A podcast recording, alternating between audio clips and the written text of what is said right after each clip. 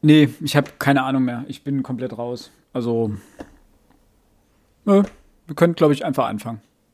Das wird heute nicht besser. Und halb zehn, seit anderthalb Stunden soll das hier vorwärts gehen und es passiert nichts, weil ihr da unten nicht da seid. Ich habe vor einer halben Stunde mit äh, Max, äh, nee, Alex seiner Sturm gesprochen.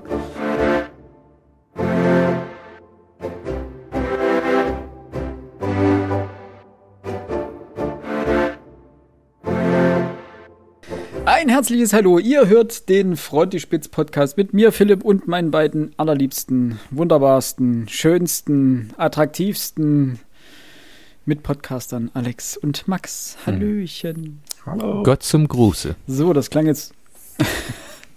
das klang jetzt hier wie so eine die Einleitung, Einladung und Einleitung einer Hippie-Kommune. Bevor wir euch sagen, worum es heute geht, denn wir haben wieder eine Buchbesprechung vorbereitet, beziehungsweise wir werden sie gleich äh, führen äh, möchten wir uns ganz, ganz herzlich bedanken für euer Feedback auf unsere Witcher-Folgen. Mhm. Da war sehr, sehr viel Schönes dabei. Und auch noch mal einer Zuhörerin aus Österreich, glaube ich, die uns noch einen sehr hilfreichen, äh, eine sehr hilfreiche Anmerkung äh, gegeben hat. Äh, wer von euch die Witcher-Bücher gelesen hat, wer damit dann komplett durch ist und noch offene Fragen hat zum Ende des fünften Bandes, der schaut einfach mal unter unseren Post zur letzten Buchbesprechung. Also ihr müsst sowieso dann die ganzen Buchbesprechungen hören, wenn ihr die Bücher gelesen habt.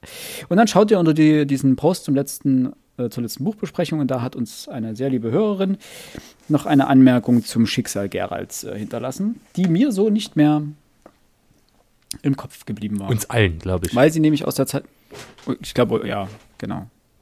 Äh, da sie eine Szene aus der Zeit des Sturms ähm, beinhaltete und den Band haben wir ja ziemlich am Anfang gelesen. Und da merkt man, wie viel man dann doch vergisst. Ja, vor allem solche Kleinigkeiten. Das, ähm, also solche Kleinigkeiten wie das Schicksal des, des Protagonisten. Ja, aber gut, das ist ja so ein, so ein Nebenstrang, auf dem man in dem Moment in dem Buch noch gar nicht so doll geachtet hat. Mhm. Jetzt im Nachhinein müsste, würde man sich freuen, wenn man sich sehr darauf fixiert hätte. Vielleicht können wir auf die ganze Szene nochmal zurück, wenn wir dann etwas endet, etwas beginnt lesen. Das wäre eine Und dort können wir das ja auch nochmal ansprechen. Irgendwann. Notiere es sofort, dass genau. wir das nochmal ansprechen. Ich, das, selbst wenn ich es jetzt, also ich werde es notieren, aber ich, bestimmt finde ich die Notiz nicht mehr, wenn wir das dann ähm, besprechen werden. Das ist bedauerlich. Nichtsdestotrotz. Gut, das war so die, die äh, der kleine Exkurs. Ähm, nee, vielen lieben Dank äh, für dieses, für das Ganze wirklich sehr positive Feedbacks. Hat uns unglaublich gefreut, auch diese Folgen zu machen. Und dementsprechend, äh, scheinbar hat es auch euch halbwegs gefallen.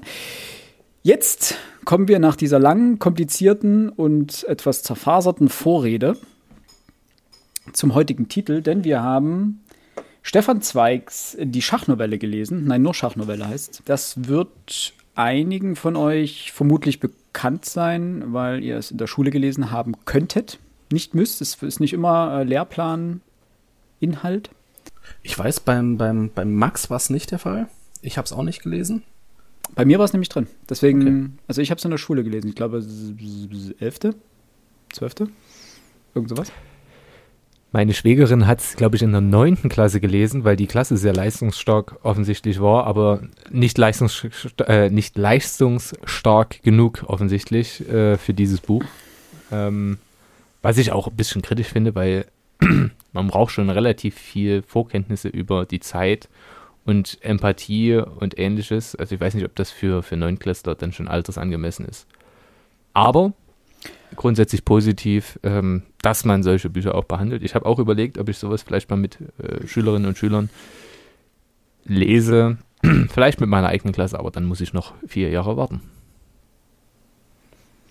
Da können wir prinzipiell, ich glaube, darüber lässt sich gut streiten, denn ich muss sagen, ich glaube nicht, dass es für Neunklässler zu, zu viel ist. Natürlich werden die wahrscheinlich nicht sämtliche Ebenen des Buches durchdringen, aber ich möchte jetzt mal vorsichtig behaupten, dass das bei 80 Prozent der Literatur ist, die man in der Schule liest zu der jeweiligen Zeit. Also ich weiß nicht, wann liest man Faust 1? Zehnte. Zehnte? Mhm. Alle Schüler in Sachsen ja, lesen Faust, Faust ist aber Zehnte. auch nochmal Faust ist aber nochmal noch mal eine ganz andere Nummer. Äh, prinzipiell gebe ich Philipp vollkommen recht. Also ich, man kann das Buch ja sicherlich auf mehreren Ebenen lesen. Ähm, einmal natürlich irgendwie zutiefst analytisch. Da gebe ich, gebe ich Max recht, da ist neunte Klasse vielleicht wirklich ein bisschen krass, aber ähm, der Deutschunterricht in der neunten Klasse sollte jetzt auch nicht unbedingt dazu da sein, ähm, hier äh, Werke der Weltliteratur, und das haben wir ja jetzt vor uns liegen, ähm, bis ins kleinste Detail zu analysieren. Ähm, man kann das aber auch als, als Geschichte vielleicht irgendwo geschichtsbegleitend. Das Dritte Reich, fangen wir da in der neunten Klasse nicht so grob an? Ähm, an der Oberschule ist es in der achten Klasse der Fall. Also dann, dann ist, dann ist es ja schon gegeben und ähm, ich denke in der Hinsicht ich, muss ich, muss ich Philipp sagen, also ich glaube, das kann man durchaus schon früh lesen, das Buch. Zumal es gut zu lesen ist im Vergleich zu anderen Büchern, die wir lesen mussten. Das ist absolut wahr. Also ich probiere es aus. Das gibt mir ein paar Jahre Zeit. No, genau. Dann versuche ich es mhm. nochmal. Also, das muss man an der Stelle hervorheben. Ne? Also die Schachnovelle hat, also oder Stefan Zweig schreibt unglaublich zugänglich. War sehr angenehm zu lesen. Das Buch hat sich wirklich ja weggelesen. Es ist auch keine lange Geschichte. Nee, das sind 120 äh, Seiten oder sowas. Nee, nicht mal 110. Da müssen wir, das ist jetzt ein schöner Punkt, da müssen wir drauf sagen, wir haben alle drei unterschiedliche Ausgaben. Ja. Ähm, bei mir umfasst die Geschichte gerade mal, ich glaube, knapp 75 Seiten waren es. Jetzt muss ich bei mir noch gucken. Und dann wird es heute interessant mit den äh, heute, genau. Stellen. Das wird dann wahrscheinlich ein bisschen problematisch. Also da müssen mal gucken, wie ich das dann, vielleicht kriege ich das so geschnitten, dass äh, das nicht so weiter auffällt, aber es kann sein, dass wir ein bisschen wühlen müssen, um immer mit die richtigen Stellen zu finden. Äh, ich habe die Fischer Taschenbuchausgabe von Anno dazu mal. Ohne Machen wir kurz. Ich habe die Reklamausgabe und Max, du hast ein gebundenes Buch in einer äh, ich habe Sammelband, genau, ne? einen Sammelband, Sammelband über die Novellen vom Aufbauverlag aus dem Jahr 1980 aus, von der Deutschen Demokratischen Republik. Philipp, an dieser Stelle okay, nochmal danke. Denn die Anekdote kann ich ja. ja noch kicken. Ich hatte das Buch, also die Schachnovelle, zweimal als Reklamheft. Eins davon besitzt jetzt Alex, weil ich gedacht habe, hey, wir wollen es ja irgendwann mal lesen und dann kannst du es verschenken. Und jetzt ist mir meine andere Reklamausgabe abhanden gekommen und ich hatte Glück, dass ich nochmal kurz geguckt habe, was habe ich denn alles noch von Stefan Zweig da. Und stellte fest, hey, ich habe noch diese Sammelbände, wo das drin ist. Und jetzt, aber das kam natürlich nicht mehr pünktlich an. Ich habe, weil ich da ein Sonderangebot gesehen habe, äh, das Buch nochmal in leichter Sprache eben für, ähm, wie drücke ich denn das jetzt? Für Schülerinnen und Schüler, denen das Lesen ein wenig schwerer fällt als anderen, ähm, bestellt. Mal gucken, wie gut das ist und wie gut sich das lesen lässt. Ähm, aber dafür wäre es dann relativ cool, glaube ich. Dann kann man es auch, vielleicht wenn die Sprache ein, ein, Hindernis ist, kann man das so vielleicht eher noch hinkriegen. Aber hm. unterschiedliche Ausgaben. Bei mir sind es übrigens 67 Seiten. Ist eben bei mir ein bisschen größerer Druck. Druck. Ähm, aber ich glaube, für die relevanten Stellen, das kriegen wir gemeinsam hin. Ja, wir können ja eventuell in der nächsten Folge, bis dahin müsste das Buch ja dann da sein, nochmal kurz drauf zurückkommen, wenn du bis dahin schon mal reingeblättert hast. Das können wir machen. Ein, zwei Sätze noch zur, zur Sprache und zum, zum Vergleich sagen. Wenn wir dran denken. Ich hoffe es. Gut, dann würde ich sagen, Max erzählt uns ein paar Takte über Stefan Zweig. Der war nämlich eine sehr interessante Person, eine Persönlichkeit. Hat zu einer sehr interessanten Zeit gelebt. Und Bitteschön. Mats ab. Mats ab, sehr schön. Also, ich will das gar nicht so weit äh, ausführen. Relevante Punkte in seinem Leben einfach kurz herausstellen und dann versuchen, die dann auf die Geschichte zu übertragen. Denn das ist ja immer der zentrale Punkt, auch falls uns jetzt Schülerinnen und Schüler zuhören. Es ist immer ganz toll, wenn ihr Biografien auswendig lernt. Wenn ihr sie nicht zum Buch koppeln könnt, ist es nutzlos. Das ist nur meine zwei Cents. Nichtsdestotrotz, Gemeinplätze kann man trotzdem immer benennen. Also 1881 wird Stefan Zweig in Wien geboren, ähm, in ein jüdisches, bürgerliches, großbürgerliches Elternhaus, wenn man so möchte. Also er wächst sehr wohlhabend auf, besucht dort auch die Schule in Wien und äh, entwickelt sich aber schon in dieser Zeit zum Weltbürger. Also er reist sehr gern, ähm, schaut sich die Welt an, spricht auch verschiedene Sprachen und ist mit vielen Künstlerpersönlichkeiten bekannt. Nur als Beispiel Rainer Maria Rilke, oder äh, Auguste Rodin. Viele kennen vielleicht die äh, Skulptur vom Denker. Ähm, während des Ersten Weltkrieges ist er so eine Art Kriegsberichterstatter. Und der Erste Weltkrieg führt für ihn schon zu einer Art, na, wie drücke ich es aus? Ja, äh, ein Bruch, weil er nicht nachvollziehen kann, wie sich diese unterschiedlichen Nationalitäten und die dazugehörigen Bürger gegenseitig töten können, völlig ohne großen Nutzen. Er verfasst ganz viele sehr berühmte oder zur damaligen Zeit berühmte Biografien. Mar Maria Stewart wäre da jetzt zu nennen als kleines Beispiel. Das führt schon zu, seiner Leb zu seinen Lebzeiten zu großem Ruhm, wenn man so möchte. Das Problem kommt danach, denn ab 1933, nach der Machtergreifung der, der Nazis in Deutschland, werden seine Bücher kritischer betrachtet. Ähm, indes, er ist noch immer wohlhabend. Aber als es dann, ja, wie drücke ich es aus, äh, zum Anschluss Österreichs kommt, äh, wandert er nach London aus, stellt dort indes fest, dass ihm diese Stadt London und auch das Land nicht so zusagt und er sich immer fremder fühlt in der Welt und vor allem in seinem Europa. Nicht grundlos heißt seine Autobiografie Die Welt von gestern, Erinnerungen eines Europäers und nicht eines Grö äh, Österreichers. Von London emigriert er dann nach Brasilien.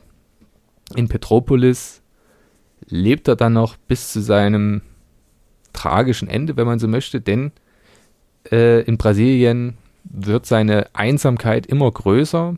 Der Nationalismus, der auch Klar, erfunden haben es die Deutschen, so drücke ich es jetzt mal charmant aus. Äh, ist auch in Brasilien angekommen auch der Antisemitismus ist ein bisschen in Brasilien angekommen. Und als ihm dann auch dort verboten wird, auf Deutsch zu schreiben, begehen er und seine Frau Selbstmord 1942 in Petropolis. Am Tage seines Ablebens schickt er drei Manuskripte an seine Verleger überall in der Welt und er verschickt das Manuskript der Schachnovelle. Und diese wird erst posthum veröffentlicht und trägt wirklich zu seinem Weltruhm bei, warum er noch heute von Schülerinnen und Schülern gelesen wird. Für mich indes trotzdem das noch bessere Buch und das eindrücklichere Buch, die Autobiografie Die Welt von gestern. So viel nur zum, zur Persönlichkeit Stefan Zweig. Wer sich damit beschäftigen möchte, kann gern den wirklich guten Film Vor der Morgenröte sich anschauen. Es ist eine deutsche Produktion. Und den anderen habe ich noch nicht gesehen. Die Schachnovelle ist dieses Jahr verfilmt worden. Hat hervorragende Kritiken bekommen, vor allem der Hauptdarsteller. Ist sehr positiv besprochen worden. Ich bin sehr gespannt drauf, habe ihn noch nicht gesehen, werde mir indes, ich sage zu oft indes, werde mir jedoch äh, die DVD bzw. Blu-ray äh, bestellen damit ich mir den Film zeitnah anschauen kann. VHS. Die VHS, sehr gut. Ich habe gar keinen Videorekorder mehr. So viel zur Persönlichkeit Stefan Zweigs. Ich bin sehr gespannt. Ich hatte das Buch ja mal irgendwann in den Ring geworfen und bin sehr gespannt, wie ihr es gelesen habt und wie gut es euch gefallen hat. Also bitte eure Kurzeinschätzungen, bevor wir dann zur Spoilerwarnung kommen, denn natürlich wollen wir das Buch dann noch ein bisschen auseinandernehmen. Äh, vielleicht mhm. bloß eins noch ganz, ganz zuvor. Äh, die Schach Schachnovelle ist schon 1960 verfilmt worden. Ja, die ist schon früher verfilmt worden. Mario Adolf. Ja, als äh, Cenkovic. Ja. Äh, eine grandiose Rolle. Aber jetzt 2021 nochmal. Genau. Also Josef, Dr. Josef Bartok, also Josef B. wird von Oliver Masucci gespielt. Ja, Oliver Masucci, perfekt. De, auf den wollte ich nämlich hinaus. Das ist, äh, so komisch das jetzt klingen mag, Hitler bei Er ist wieder da. Ja, das stimmt. Und Oliver Masucci soll wirklich herausragend in diesem Film performen. Und ich habe mit dem auch noch äh, ein paar Interviews gelesen, äh, von ihm noch ein paar Interviews gelesen. Das ist eine wirklich interessante Persönlichkeit, der Schauspielen als wirkliche wahre Berufung ansieht und das sieht man ihm auch an. Gut. Äh, zur Kurzeinschätzung. Äh, soll ich anfangen, Alex, oder möchtest du hier gleich vorlegen? Äh, fang mal an war jetzt, ich musste kurz vorhin überlegen, ob das mein zweites oder mein drittes Mal war, dass ich dieses Buch gelesen habe. Ich bilde mir ein, es müsste das dritte Mal gewesen sein. Das erste Mal habe ich es in der äh, Schule gelesen. Und ich weiß noch, damals fand ich von den ganzen Büchern, die wir lesen mussten, ja letztendlich aus dem Lesekanon, fand ich die Schachnovelle schon eine der oder eins der zugänglichsten und der am angenehmsten zu lesen. Allerdings bilde ich mir ein, dass ich das damals nicht wirklich einordnen konnte. Das, ist, das bestätigt so ein bisschen das, was du vorhin gesagt hast, Max, dass ähm, in der Schule das im Zweifelsfall zu früh ist, ähm, das Buch zu lesen. Oder dass es schwer ist, äh, dort die verschiedenen Ebenen rauszukitzeln, wenn der Lehrer nicht die nötige Hilfestellung dazu bietet, im Zweifelsfall auch. Ähm, nichtsdestotrotz finde ich es, und das ist mir jetzt beim neuen oder erneuten Lesen aufgefallen, es ist unglaublich, was Stefan Zweig dort alles an Ebenen aufmacht, wie geschickt er sie sprachlich verknüpft, ähm, welche Themen er anschneidet und das mit einer Leichtigkeit auf 110 Seiten, das ist einfach Wahnsinn. Also das Buch hat mich einfach wieder mal geplättet. Das höre ich zumindest sehr gern. Alex, was sagst du? Ich will mir meine Einschätzung für den Schluss aufheben, sorry. Okay, nein, kein Problem. Ähm, ich kannte das Buch im Gegensatz zu euch beiden noch nicht. Ähm, ich habe es in der Schule nicht lesen müssen. Es stand seit Jahren bei mir auf der Leseliste drauf, aber ich meine, ihr wisst, deutsche Autoren, deutschsprachige Autoren, ja, Österreicher und ich, das, das passt äh, in aller Regel nicht ganz so doll. Deswegen war ich jetzt nicht so ganz traurig, als es hieß, komm, wir lesen das jetzt für den Podcast, weil dann kam ich endlich mal dazu und Max hat mir auch gleich das Buch geschenkt. Ähm, ich hatte vorhin schon gesagt, man kann ja Bücher auf mehrere Arten und Weisen lesen, ne? zutiefst analytisch oder halt einfach nur als Geschichte zum meinetwegen abends vom Einpennen. Ähm, ich bin jetzt in aller Regel keiner, der Bücher liest, um sie während des Lesens noch zu analysieren. Also für mich muss eine Geschichte, sie muss gut erzählt sein, es muss eine gute Geschichte sein, es muss anständig zu lesen sein. Jetzt ist mir zwar bewusst, dass Zweig mit dieser Novelle keine Geschichte schreiben wollte, um den Leser irgendwie zu erfreuen, also dass der da irgendwas in der Hand hat, was er sich nur so nebenher einfach so weglesen lässt, wenngleich dieses Buch genau dafür geeignet ist. Also du kannst das, es ist wirklich, Philips hat ja auch schon gesagt, es ist unglaublich zugänglich. Ähm, es ist ein aus meiner Sicht sehr interessantes Thema. Aber, und da freue ich mich nachher auf die Diskussion drauf. Wie gesagt, ich habe das Buch jetzt nicht unter der im Sinne gelesen, oh, ich gucke mir jetzt die einzelnen Ebenen an, von denen Philipp geschrieben hat. Ich habe das Buch jetzt nicht analysiert. Ich weiß, dass, dass Max so jemand ist, der da, wenn er ein Buch liest, der da, keine Ahnung, alles abcheckt. Das habe ich jetzt mal nicht gemacht. Ich habe mich auch nicht groß dazu belesen. Aber es ist, und da gebe ich Philipp vollkommen recht, es ist ein Buch, das wird im Gedächtnis bleiben. Sicherlich zu Recht. Das hört sich schon mal sehr gut an, weil ich mir wirklich, ich war ja, also anders, ich war mir relativ sicher, dass es euch gefallen wird. Es hat einen historischen Kontext, es ist wirklich gut geschrieben und es gibt diese mehrfachen Ebenen und es ist nicht so lang. Es ist wirklich kurz gehalten. Ähm, man liest es mal flott weg. Und genauso habe ich es beim ersten Mal gelesen. Ähm, heute und gestern war das dritte Mal, dass ich es gelesen habe. Ähm, beim ersten Mal habe ich gesagt, ah, einfach eine großartige Geschichte. Die bleibt im Kopf und man vergisst nicht mehr, um was es darin ging. Und jetzt beim dritten Mal, diesmal, daran kann ich mich erinnern, als zweites Mal kann ich mich gerade gar nicht mehr erinnern, weil ich das gelesen habe, aber ich weiß noch, dass es so war. Ist noch gar nicht so lange her, ein, zwei Jahre. Äh, dieses Mal habe ich mir dann meinen Bleistift dazu gelegt, beziehungsweise mir einfach Notizen noch mitgemacht, wo mir einzelne Stellen auffallen, und ich stelle fest, man, wenn man Bücher ein, zwei Jahre sacken lässt und sie dann nochmal liest, man nimmt noch viel mehr wahr, wenn man den Inhalt noch erinnert. Und ähm, ich finde die Thematik schlicht großartig. Und wenn man, ich muss jetzt leider schon in eine Inter, einen Inter, Interpretationsstrang gehen, denn es ist ja hier ein Kampf zwischen einem grobschlächtigen, sehr physischen Menschen und einem sehr schmalen, äh, zarten, feinsinnigen. feinsinnigen, intellektuellen Typen. Und wenngleich das Ende bedauerlich ist, ist dieser Kampf wirklich schön skizziert. Und Zweig schafft das, einem ein wirklich, wenn, wenn der letzte Satz des Buches spricht da schon für alles weil den letzten Satz, das letzte Wort hat Cenkovic, der für dieses grobschlächtige, äh, physische ähm, dumpfe Wesen steht und er kriegt den letzten Satz des Buches. Und damit zeigt sich schon, wo stand Stefan Zweig, als er mit dem Buch fertig war. Er hatte abgeschlossen. Er hat aufgegeben und das passt auch zu seinem Todestag. So bedauerlich das ist. Und ähm, natürlich würde ich jederzeit Zweig widersprechen, aber seine Sicht der Dinge und ich glaube, sein Leben dadurch zu erfahren und was er mitgemacht hat und durchgemacht hat, das passt perfekt zum Buch und deswegen ist es auch eins meiner absoluten Lieblingsbücher. Also ich schätze es zutiefst. Ja, das ist ja das Besondere auch ein bisschen an Zweig. Er war ja bekennender Pazifist und auch überzeugter Pazifist. Ähm, neben all den Dingen, die du vorhin ja schon mit erwähnt hast. Und wenn man sich, wenn man sich ein bisschen in seine Person einarbeitet und man merkt, wie seine Überzeugungen gestrickt waren oder wie er als Person gestrickt war und man sich dann die Zeit anschaut, in der er lebt, dann musste dieser Mensch an dieser Zeit zerbrechen weil so alles da geht, es, es war es, dieser, sein, sein Gedanke von Europa, sein Gedanke von Nationalität, von Staatlichkeit, von, von einem Miteinander ging ja komplett im, im Zweiten Weltkrieg äh, flöten. Dazu natürlich Rassenhass, äh, der aufkam, den er auch nicht wirklich nachvollziehen konnte.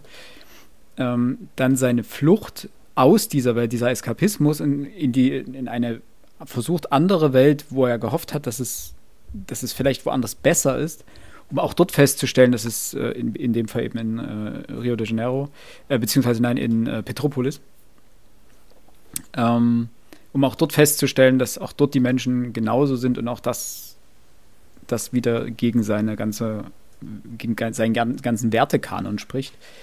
Das muss ihn einfach komplett dem, die Lebensgeister geraubt haben und dann führte das natürlich zu diesem tragischen Ende. Ist eigentlich bekannt, warum Zweig äh, nach Brasilien ausgewandert ist und meinetwegen nicht in die USA?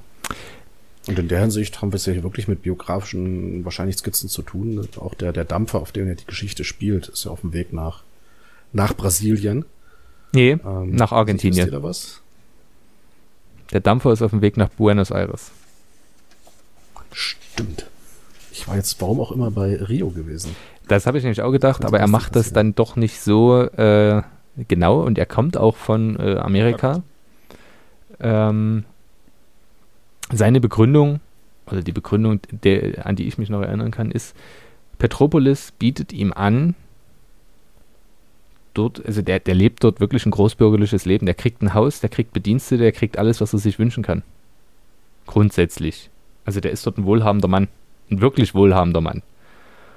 Und äh, er kann grundsätzlich machen, was er möchte. Er ist unfassbar fasziniert von der Gesellschaft vor Ort und von den Fortschritten, die sie machen. Dass diese dann jäh enttäuscht wird, ist eine ganz andere Frage.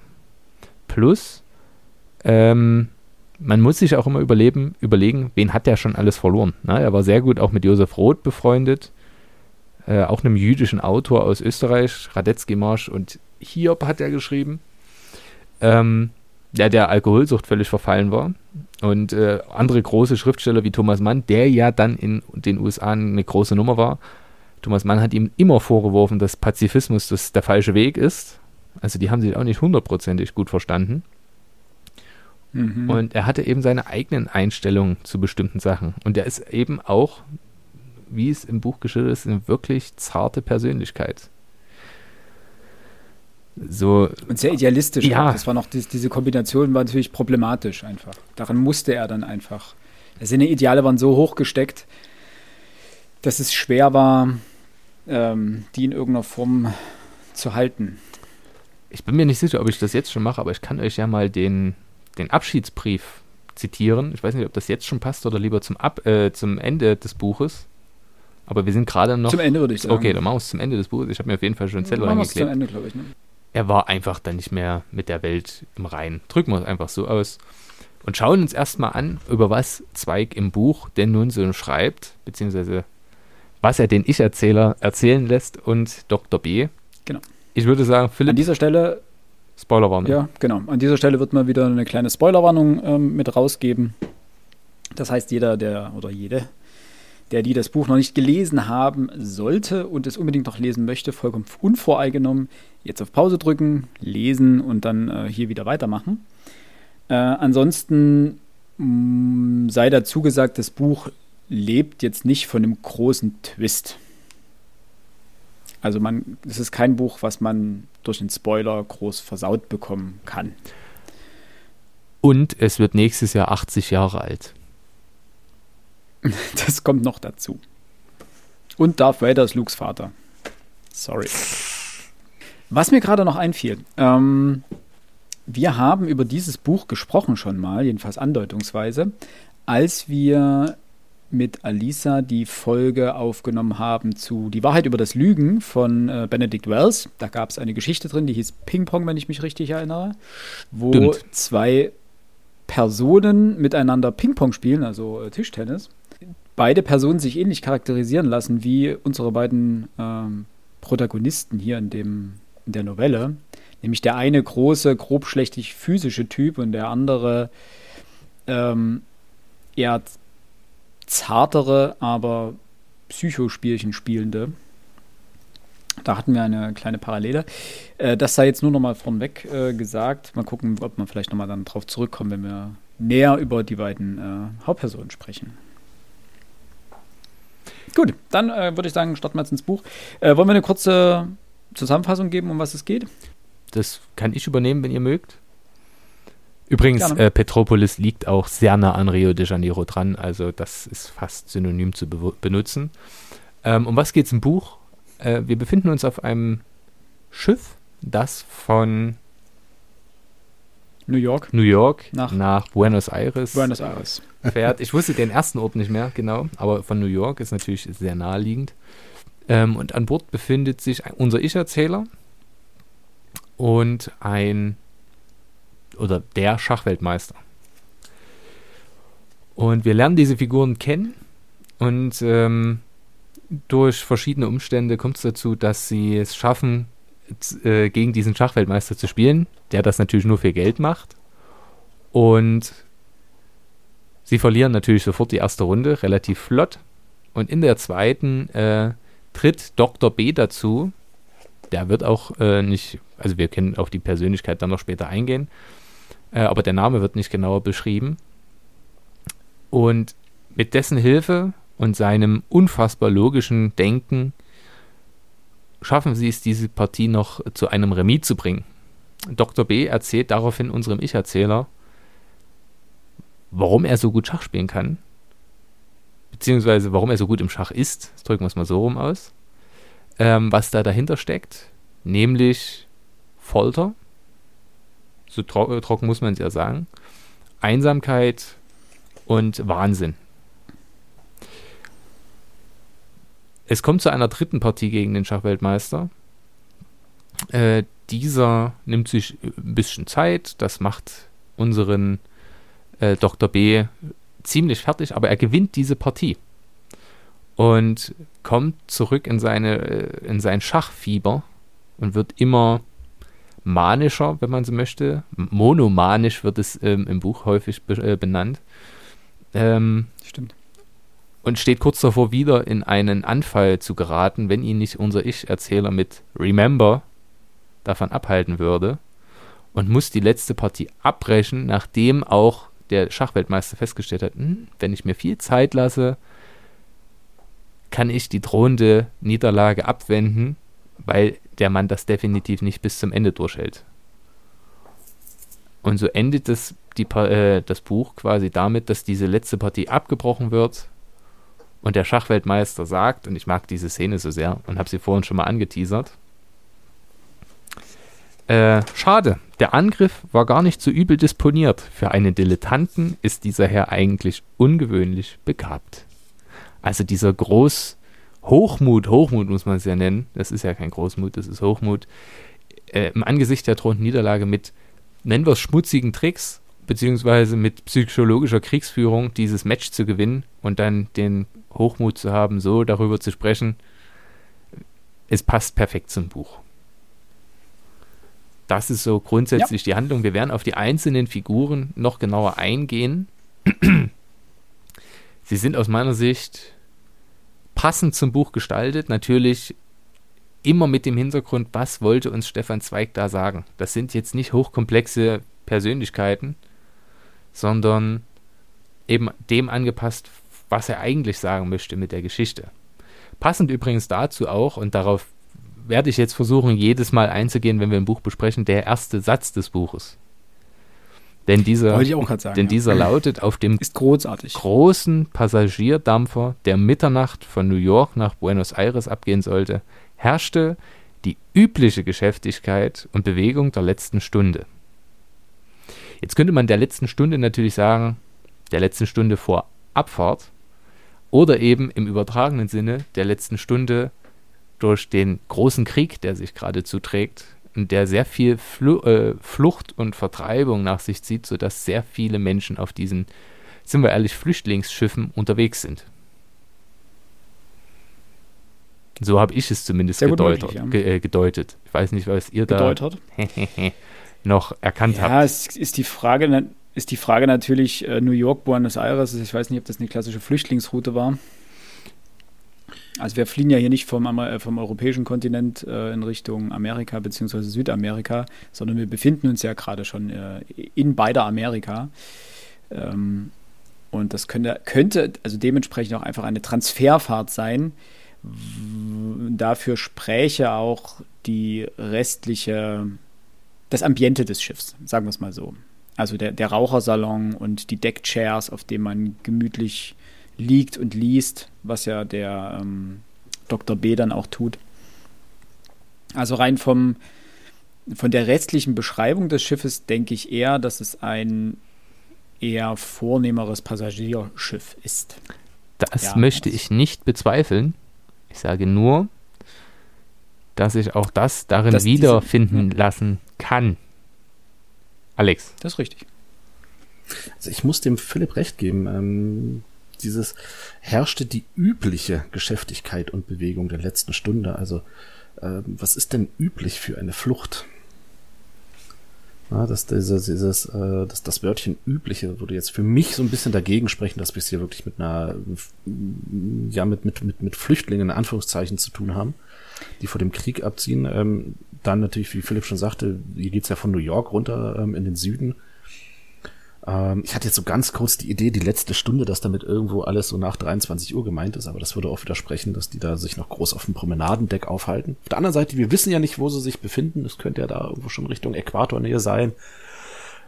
Ähm, Richtung Golf von Mexiko, keine Ahnung, vielleicht haben sie es da auch schön warm. Also äh, ich glaube, da kann man jetzt ja auch diskutieren, wie wir wollen mit der letzten Stunde.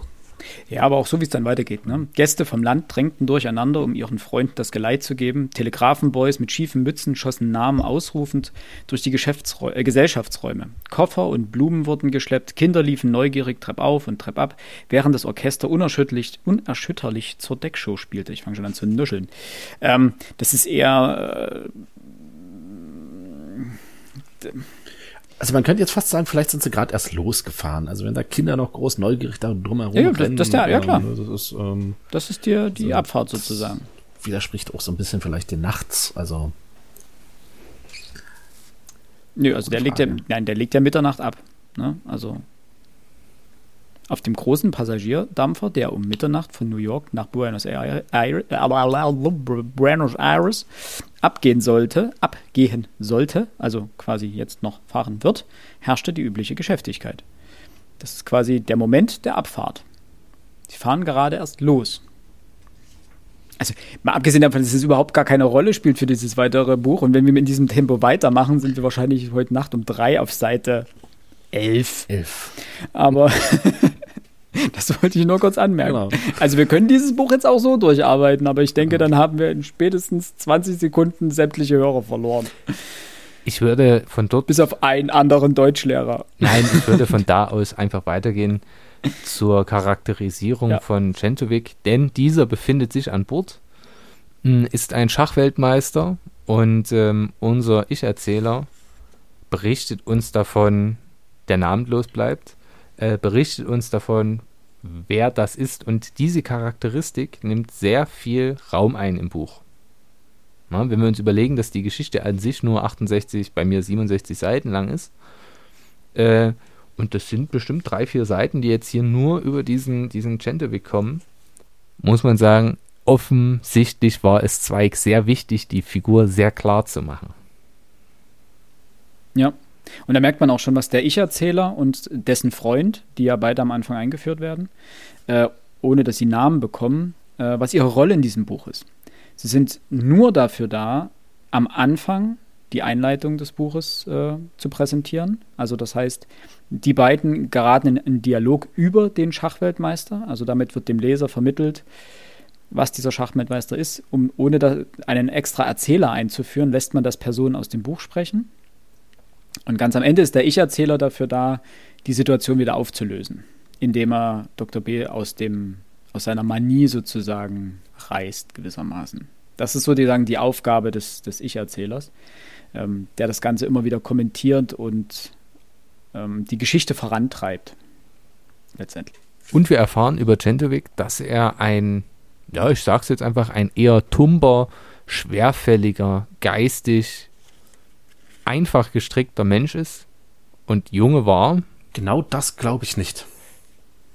Genau das glaube ich nicht. Der hat eher was von autistischen Zügen.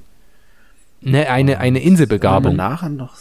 Hat eine Inselbegabung, Genau, eine Inselbegabung, aber ja. selbst bei dieser Inselbegabung, und deswegen, das spricht für mich dagegen, gibt es nämlich eine Einschränkung, die gemacht wird.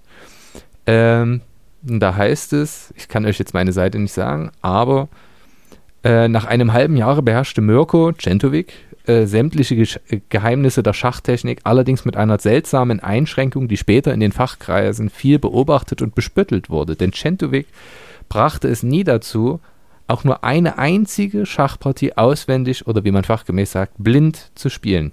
Und jetzt kommt für mich der zentrale Satz, wo ich spüre, wie Zweig dort alle Wut reingelegt hat, nämlich dieser an sich unbeträchtliche Defekt verriet einen Mangel an imaginativer Kraft und wurde in dem engen Kreise ebenso lebhaft diskutiert, wie wenn man unter, wie wenn unter Musikern ein hervorragender Virtuose oder Dirigent sich unfähig gezeigt hätte, ohne aufgeschlagene Partitur zu spielen oder zu dirigieren.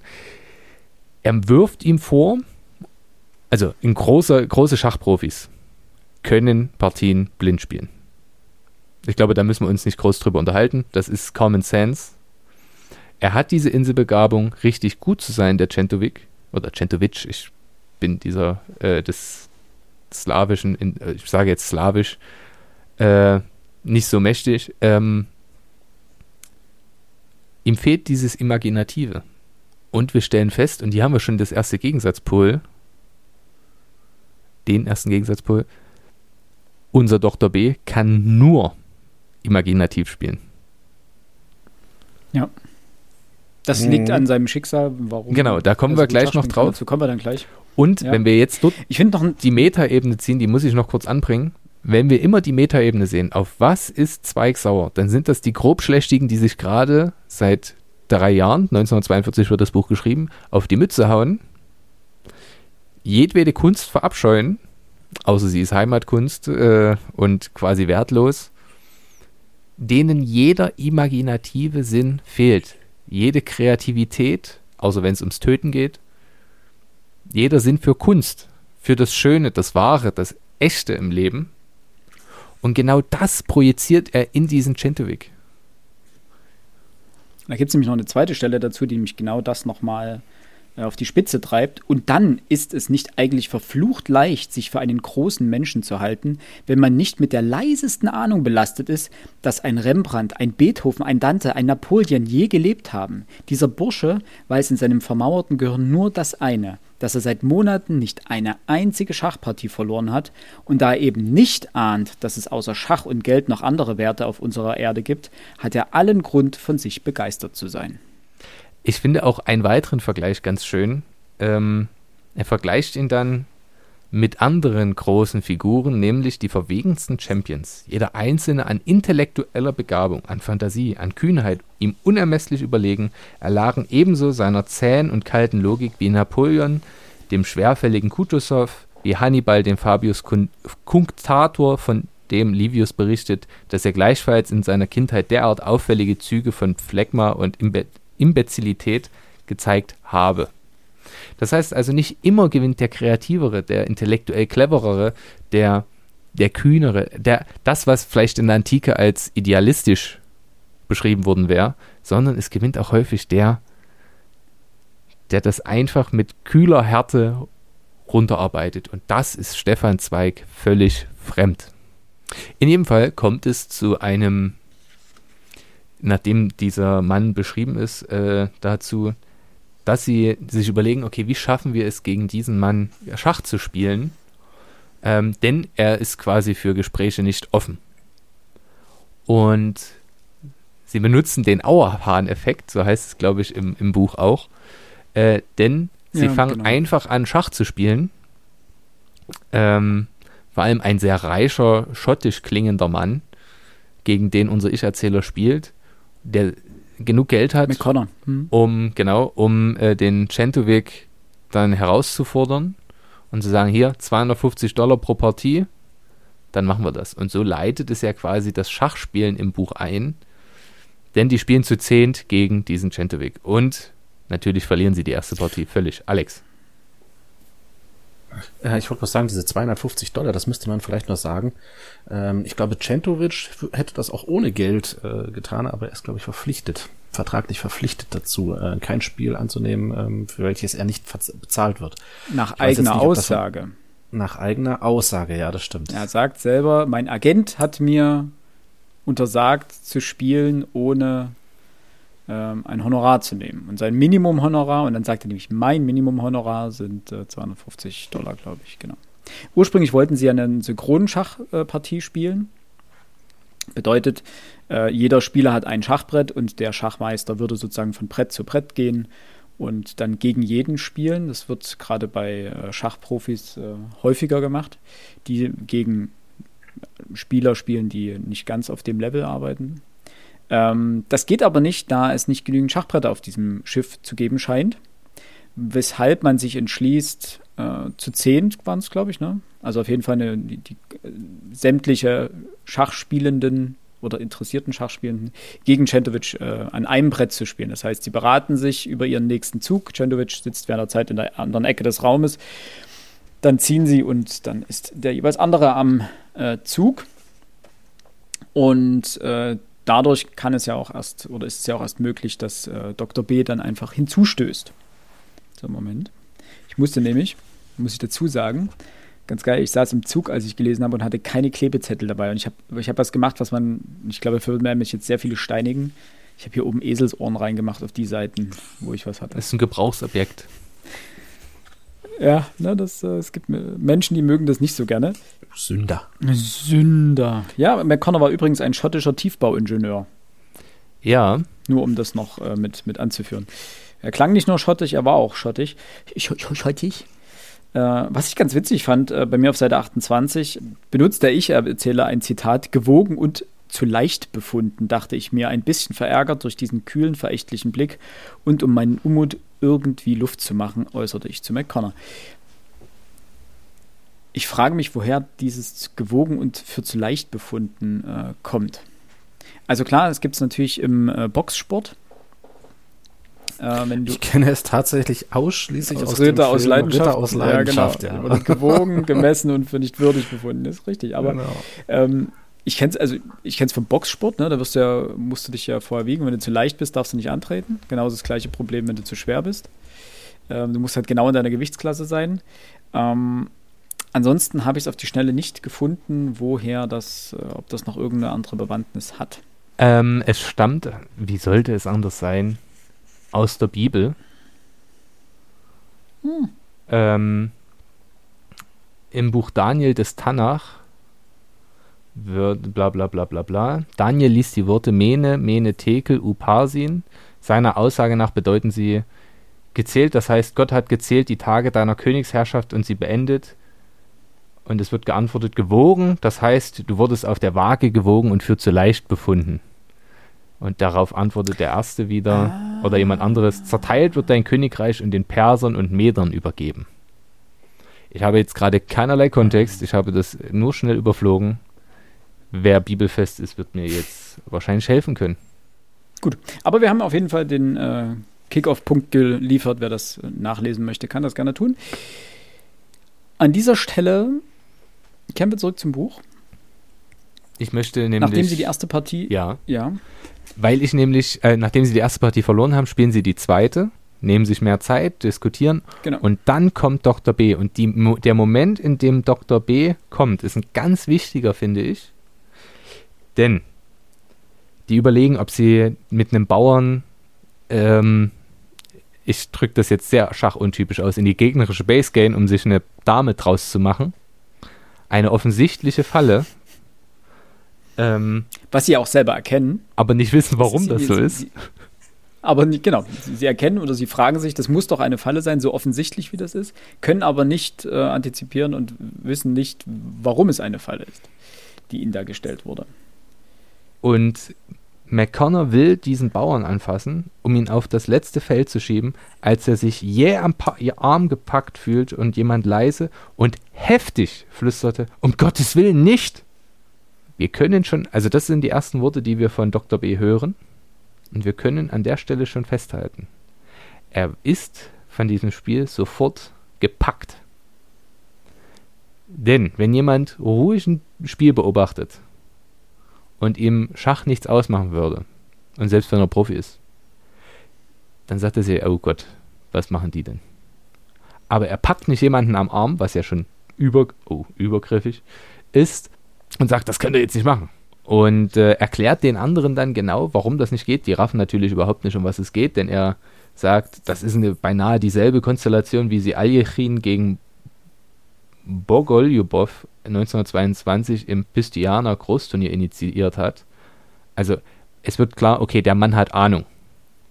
Und ähm, Das verstärkt sich übrigens dann nochmal durch die Szene später, wo klar wird, dass er nicht wusste, gegen wen er spielt. Denn der Ich-Erzähler konfrontiert ihn ja dann damit, dass er gegen einen Schachweltmeister, also den Schachweltmeister, gerade gespielt hat. Und in dem Moment äh, wird klar, dass äh, Dr. B überhaupt gar keine Ahnung hatte, gegen wen er gespielt hat. Das heißt, es ging nicht darum, dass er ähm, diese Partie gewinnen wollte aufgrund des Gegners, sondern es ging nur darum, dass er direkt von dieser Partie, von dem Spiel an sich so gefesselt war.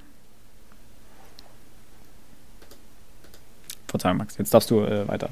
ähm, wir können also schon in den ersten Worten des Dr. B feststellen, er ist von dem Schachspiel zutiefst berührt und zwar Besessen. besessen. Das trifft es wahrscheinlich noch besser. Und kann sich dem kaum entziehen. Und danach. Ja, es ist ja kein, das würde ich nicht tun oder nein, lassen Sie das oder das ist ein Fehler, sondern um Gottes Willen nicht. Also eine göttliche Beschwörung und dann einfach nur dieses eine Wort nicht zeigt, wie viel da drin liegt. und ähm, Naja, er sagt ja später auch, er, er vergisst sich ja in dem Moment ganz kurz, als er das Spiel gesehen hat. Ähm, das wird ja viel später im Buch noch, noch au- aufgeklärt. Ähm, eben in diesem Gespräch mit dem namenlosen Ich-Erzähler, wo sich bei ihm dann eben entschuldigt.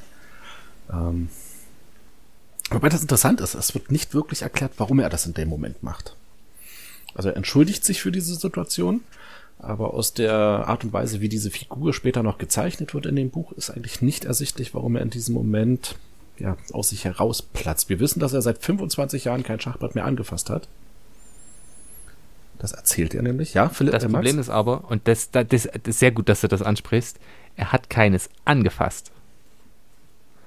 Das heißt nicht, dass er es nicht gespielt hat, denn diese Überfahrt ist quasi, also die kann nicht so lang nach dieser, ähm, dieser Flucht passiert Haft. sein. Oder dieser Haft. Ja. Na, denn er muss ja, nachdem er dort entlassen wurde und äh, das, Dazu müssen wir das gleich Genau, erstmal dafür müssen wir das erklären, aufnehmen. was mit ihm Aber passiert ist. diese Wortwahl ist Ähm. perfekt gewählt. Da wollte ich nämlich jetzt drauf kommen, denn äh, der Ich-Erzähler beschreibt ja jetzt gleich ähm, diesen Dr. B, der eben danach weggeht und äh, sie wollen ihn überreden, dass er eben gegen diesen Centovic spielt, damit er gewinnt und sie vielleicht auch das Geld gewinnen. Beziehungsweise sie spielen ja nicht um Geld, sondern sie wollen für die Ehre spielen. Ähm, und da heißt es, der scharf geschnittene Kopf ruhte in der Haltung leichter Ermüdung auf dem Kissen. Abermals fiel mir die merkwürdige Blässe des verhältnismäßig jungen Gesichtes auf, dem die Haare blendend weiß die Schläfen rahmten. Ich hatte, ich weiß nicht warum, den Eindruck, dieser Mann müsse plötzlich gealtert sein. Warum ist er wohl gealtert? Kaum ich auf ihn zutrat, erhob er sich höflich und stellte sich mit einem Namen vor, der mir sofort vertraut war, als der einer hoch angesehenen altösterreichischen Familie. Also das ist dieses alte Österreich, diese alte Bürgerlichkeit, äh, nicht der, der neue, der Emporkömmling quasi, dieser Schachweltmeister, sondern das Alteingesessene. Jetzt könnte man sagen, das ist ziemlich reaktionär und ist nicht für Bildungsaufstiege, wie auch immer. Ich ahne, dass solche Interpretationen äh, in Germanistik, Pro-Seminaren, zweites Semester gern geführt werden. Dass es Zweig hier um was ganz anderes geht, ist eine andere Sache. Aber, und jetzt komme ich nämlich dazu, sie fragen ihn, würdest du denn für uns noch ein Spielchen machen? Damit wir gegen den Centovic gewinnen können. Und er antwortet schon, mit einem versonnenen Lächeln. Ich weiß wahrhaftig nicht, ob ich fähig bin, eine Schachpartie nach allen Regeln richtig zu spielen. Wenn man das Buch das erste Mal liest, denkt man, ach, vielleicht weiß er gar nicht mehr richtig, wie es geht, oder das ist Understatement. Es ist aber. Ja. Er, er, er, stapelt tief von meinem genau, Gedanke. Aber das ja. ist ja nicht der Fall. Sondern er ist sich dessen bewusst, dass er eine Krankheit hat und dass er nicht mehr fähig sein wird, das zu Ende zu spielen. Weil er weiß, wenn das wieder aufbricht, bin ich Fertig.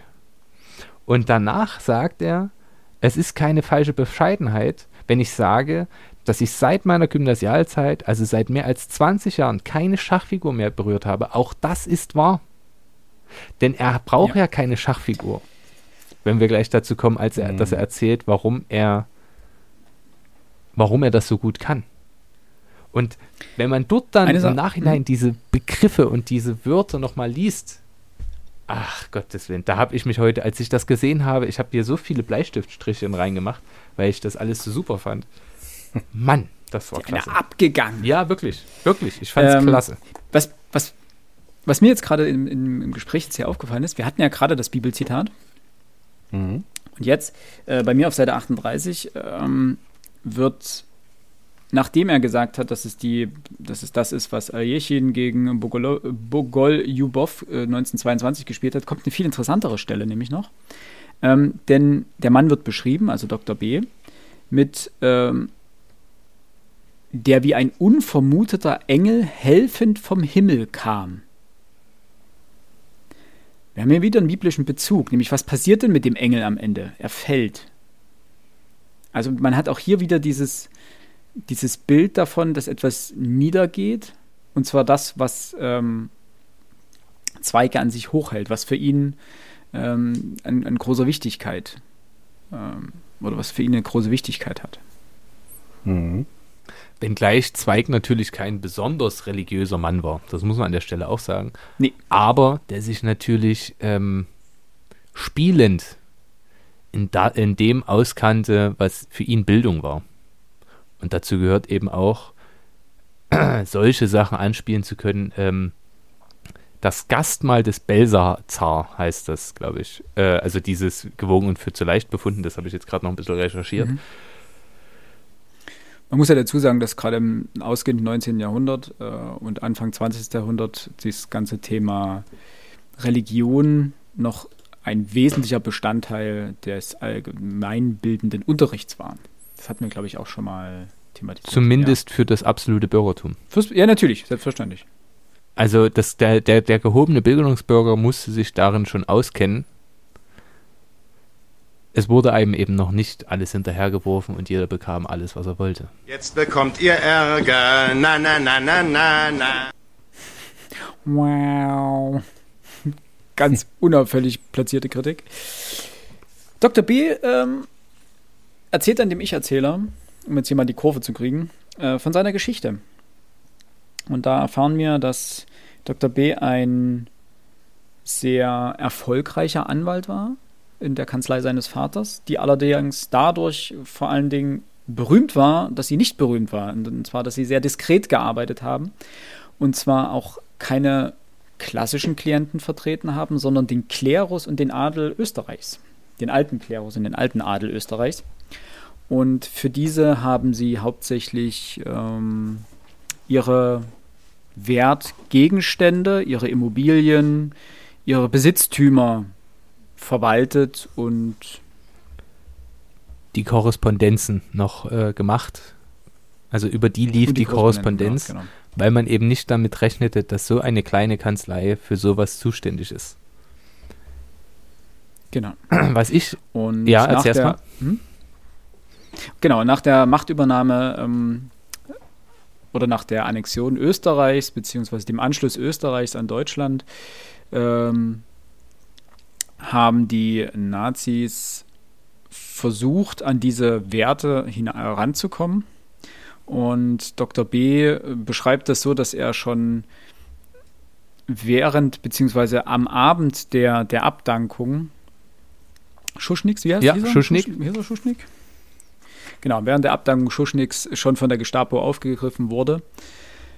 Äh, und allerdings, und das wirft er oder bringt er gleich vorweg, denn die meisten werden dann denken, ah, okay, jetzt kommt eine KZ-Geschichte in irgendeiner Form. Aber nein, er sagt direkt, er wurde nicht in ein KZ gebracht und es ist keine Geschichte der Folter, jedenfalls nicht der klassischen körperlichen Folter, sondern er wurde als einer von wenigen in eine ähm, andere geheime Einrichtung gebracht, ähm, in der Menschen untergebracht wurden, von denen die Nazis sich Informationen oder finanzielle oder in irgendwelcher Form Werte erhofft haben. Und dort wird er dann in eine Einzelhaft gesteckt für eine ganze Weile. Und man verbietet ihm oder man verwehrt ihm letztendlich jegliche Art der Beschäftigung der Geistigen. Und Die, die Unterbringung, das, das ist noch ganz wichtig zu erwähnen, die war zumindest auf den ersten Blick sehr angenehm gewesen. Man, ist in ein, man hat wohl ein Hotel beschlagnahmt und die Leute dort gewissermaßen in ihr Hotelzimmer eingesperrt. Und dann, wie Philipp schon sagte, äh, penibelst darauf geachtet, dass es keinerlei Kontakt nach außen gab, außer dem Wärter, der ihm das Essen reinreichte und natürlich den ähm, Leuten, die ihn regelmäßig verhörten. genau. Das waren die einzigen äh, Kontakte, die äh, Dr. B in dieser Zeit besaß. Und ähm, ich bin mir jetzt nicht sicher. Ich glaube, insgesamt ist er knapp ein Jahr drin. Ne? Mhm. Das ist, wird später nochmal wichtig. Genau, und er hat keinerlei Möglichkeit, sich in irgendeiner Form ähm, geistig zu beschäftigen. Jedenfalls zu Beginn nicht. Willst du dazu irgendwas sagen, Max? Vorher schon? Oder soll ich erstmal. führ erstmal aus, für aus. Ja, aus.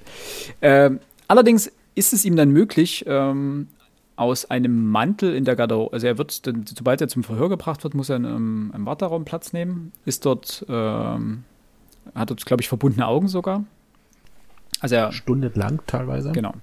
Und es, er schafft es, äh, trotz verbundener Augen, aus einer Manteltasche äh, im Warteraum ein Büchlein zu stehlen. Und er hofft sich dann wenigstens ein ähm, bisschen geistige Ablenkung.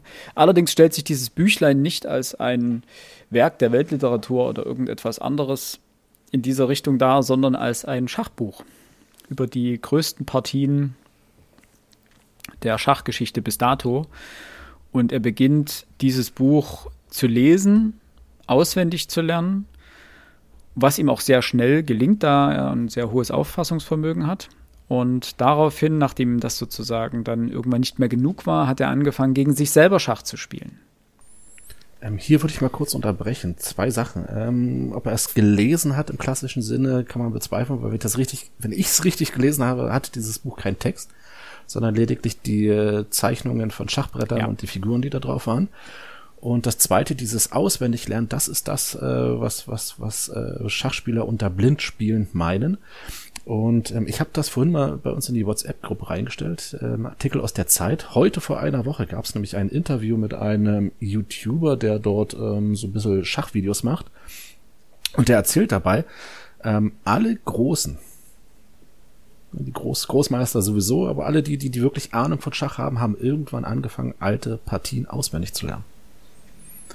Ähm, also wer es irgendwo über das ganz normale Hobby-Spielen hinausbringen will, der kommt nicht drum herum, A, die, die, die Bücher der, der, der, der Großen, die geschrieben wurden, zu lesen, als auch dann natürlich solche Schachpartien auswendig zu lernen. Und das ist eben dieses Blindspielen, was, was, was jetzt schon mehrfach gefallen ist. So, das war's aber schon wieder mit meinem Einwurf. Ja, und ähm, das ist vollkommen richtig. Da gibt es nämlich dann diese, diese Stelle, die äh, Max gerade vorgelesen hatte.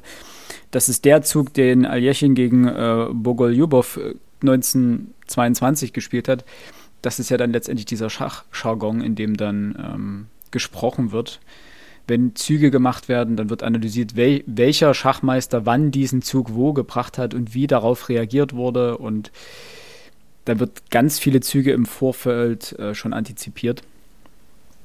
Ähm, der, der, der Max hatte sich gerade Ja. noch zu Wort gemeldet. Er hat gesagt, ich soll ausführen, also führe ich aus. Ja, aber das Problem ist, das, wozu ich ja noch Bezug nehmen wollte, rückt immer weiter in den Hintergrund.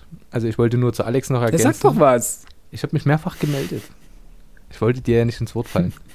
ähm, das hat tatsächlich wirklich wenig mit Text zu tun. Es sind nämlich nur die Abbildungen drin und dann die Codes. Und das sagt Ja. er, ist für ihn total befremdlich, weil er ja erhofft hat, Stimmt. dort richtige Wörter und ähnliches und Gedanken zu lesen. Und äh, tatsächlich, wenn man nicht weiß, also ich habe ja selber solche Bücher mir angeschaut und nach einer halben Stunde gesagt, gut, ich wähle doch kein Schach. Äh, schlicht und ergreifend, weil das wirklich, man braucht Aufmerksamkeit und man braucht Zeit. Er hat beides in dem Moment. Äh, das nur noch dazu als Ergänzung. Und zum Hotel, in dem er dort untergebracht wird, das Hotel Met Metropol gibt es wirklich, beziehungsweise gab es wirklich und war wirklich das äh, Gestapo-Hauptquartier in Wien. Der Herr Schuschnigg wird dort selbst, äh, bevor er dann nach München verlegt wird, ewig gefangen gehalten. Es sind tatsächlich unfassbar viele, also die mit der Bewachung sind am Tag 21 Männer beschäftigt, die diesen Schuschnigg dort äh, bewachen, dass dem nichts passiert, weil die den brauchen. Ähm, A und B, und das fand ich eigentlich ganz schön, er leitet äh, zu diesen Nationalsozialisten über und beschreibt die. Und ähm, ja, ich ziehe manchmal, wie drücke ich es aus, aktuelle Bezüge. Und ich fand das sehr charmant, was er dort schreibt, äh, denn es heißt, äh, nun hatten die Nationalsozialisten längst, ehe sie ihre Armeen gegen die Welt aufrüsteten, eine andere ebenso gefährliche und geschulte Armee in allen Nachbarländern zu organisieren begonnen. Die Legion der Benachteiligten, der Zurückgesetzten, der Gekränkten. In jedem Amt, bla bla bla, wurden sogenannte Zellen eingenistet, die dort halt äh, spioniert haben, um Informationen zu beschaffen. Aber dieses Legion der Benachteiligten, der Zurückgesetzten, der Gekränkten, das erinnert mich an den Freistaat Sachsen. Aber diese Bezüge könnten vielleicht völlig äh, aus dem Nichts gegriffen sein. Aber wir lernen wir ja immer wieder aus der Geschichte. Man muss diesen Menschen unfassbar viel zuhören, denn da kommt immer was Wichtiges und mit Verständnis kriegt man und Appeasement kriegt man immer, immer das Beste raus. Entschuldigung, das nur meine äh, sehr sarkastischen und boshaft gemeinten äh, Two Cents in diesem Moment, äh, die ich noch. Die Wahrheit muss manchmal wehtun. Ja, das, äh, das tut mir sehr leid, aber das fand ich so gut äh, in dem Moment. Ich habe auch, nein, das kann ich jetzt nicht sagen, sonst wird es politisch und das wollen wir nicht. Was ich da noch dran geschrieben habe. Ähm, Ergänze, Philipp. apropos führe aus. Ja, genau. Ich ich, glaube, ich habe es nämlich vergessen zu sagen. Ähm, die, der Anschluss Österreichs war am 13. März 1938. Ich glaube, ich habe das Datum vorhin nicht genannt. Ähm, wir hatten, glaube ich, nur das Jahr kurz eingeworfen. Das wollen wir euch natürlich nicht schuldig bleiben.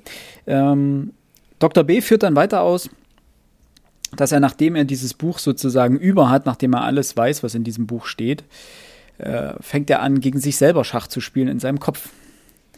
Und dabei nimmt er zwei Rollen ein, nämlich das Schwarz-Ich und das Weiß-Ich, woraus sich dann, wenn ich das schon so sagen darf, eine Persönlichkeitsstörung entwickelt, eine sehr massive.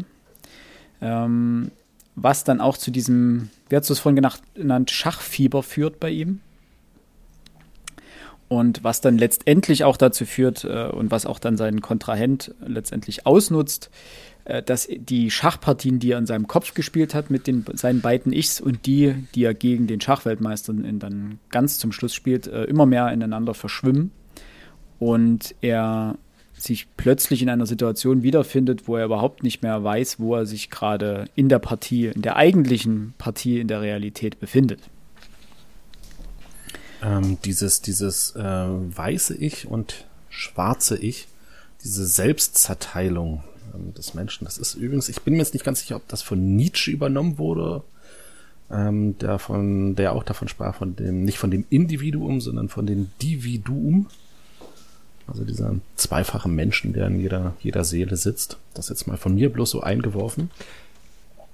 Ähm, was ich euch an der Stelle aber fragen wollte, ähm, er spielt ja jetzt gleich in seinem Kopf Schachpartien.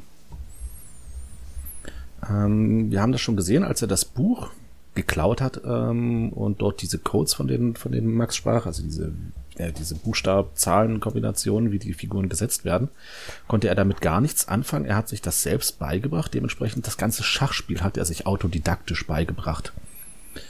Was glaubt ihr, ist das ja, wirklichkeitsnah? Ist das realistisch? Kann ein Mensch selbst unter der Situation, in der Dr. B steckte, haltet ihr das für machbar? Ähm, er hat ja schon mal Schach gespielt in seiner Gymnasialzeit. Also er kennt zumindest die Regeln. Und ähm, mit sehr viel Zeit kriegt er heraus, okay, diese Codes stehen für was. Und er listet ja auch auf, wie lange er für alles braucht, bis er die ganzen Partien dann in sich trägt. Und nach zwei Monaten kann er das Buch auswendig. Er kann alle Spiele auswendig und so weiter und so fort. Also es dauert gar nicht so lange grundsätzlich, denn er hat ja jeden Tag quasi unendlich viel Zeit. Was das Problem ist, und da kann ich das nachvollziehen, aber da ist ähm, Zweig auch geprägt von äh, Freud, äh, den er auch persönlich kannte, ist dieses Aufsplitten der Persönlichkeit quasi in das schwarze und das weiße Ich. Ähm, ob das so einfach möglich ist, weiß ich nicht, aber, also dafür bin ich nicht Psychologe genug, aber grundsätzlich ist es aus meiner Sicht hier im Buch sehr realistisch geschildert, denn er hat sehr viel Zeit und er wird wahnsinnig. Diese Isolation, diese Einsamkeit macht ihn wahnsinnig. Und nur die, diese Schizophrenie, die ja dort quasi dann herauskommt, und dieses, er nennt es übrigens Schachfieber. Ich habe jetzt gerade nochmal nachgeguckt. Ähm, oder Schach, Schach, so, ne? Schachvergiftung. Schachvergiftung nennt das. Schaffe, stimmt. Schachvergiftung. Ähm, das ist sowohl Rettungsanker in dem Moment, als auch, ja, äh, Todesurteil ist übertrieben, aber doch, ja, wie eine Droge, die ihm nicht gut tut. Er braucht sie, sonst würde er wahrscheinlich wirklich völlig irre werden. Man stelle sich vor, er hätte eben nicht äh, dieses Buch gefunden. Dann hätte er wirklich ein Jahr lang nichts getan. Klar, jeder Beamte würde jetzt sagen, ja, ich schaff's 40 Jahre. Ähm, ein ganz bitterer, ganz schwacher Gag, aber als Beamter darf ich das natürlich tun. Ähm, Ja, aber damit wäre ich, also bei Extra 3 hätte ich jetzt bestimmt äh, 20 Sekunden Lachen geschenkt bekommen. Ähm, ja, sag mal 15. Und oh, klatschen. natürlich klatschen. Und klatschen. Ähm, aber ich glaube, es ist, also ich halte, es- ich fand es hier plausibel geschildert, vor allem weil die Sprache dann auch absolut dazu passt, wie er dieses Nichts, diese Einsamkeit beschreibt, dieses, diese Sprachlosigkeit auch. Ähm, Na, Ich hatte so ein bisschen das Problem damit, diese, diese Aufspaltung seiner Persönlichkeit, die hat er bewusst herbeigeführt, um eben gegen sich selber spielen zu können. Denn in der Hinsicht, das, das, das ist für mich dahingehend nachvollziehbar, weil er ja sagt, wenn er das nicht machen würde, ähm, er wüsste ja immer, was der Gegner tut. Da er ja selbst sein eigener Gegner ist, wüsste er ja ähm, sofort, wie, wie er selber auf, egal was er macht, reagiert. Dementsprechend ist ein Spiel ja gar nicht möglich, ähm, indem er eben seine, seine, äh, indem er sich selbst aber aufspaltet in diese beiden Ichs ähm, und konsequent dafür sorgt, gewissermaßen das Wissen des einen vom anderen fernzuhalten. Ähm, nur so ist ja überhaupt dieses, dieses Spiel dann in ihm, wenn man so möchte, möglich. Und das war dann so ein Punkt, das war dann für mich doch ein bisschen zu strange. Jetzt bräuchte man mal einen Psychologen, der Ich finde es gar nicht so abstrakt. Ähm, na, wir reden ja hier Okay. letztendlich von psychischer Folter. Na, also diese Idee, jemanden ein ganzes Jahr wegzusperren und ihm sämtliche Beschäftigungsmöglichkeiten zu verwehren, ist de facto keine körperliche, also doch, de facto ist es dann auch eine körperliche, aber erstmal prinzipiell ist es eine seelische Folter und das ist ja auch das Sinn und Zweck, ne? dass die Menschen dann so mürbe sind, dass sie unter dem Verhör dann letztendlich die Informationen preisgeben, die man von ihnen ähm, haben möchte.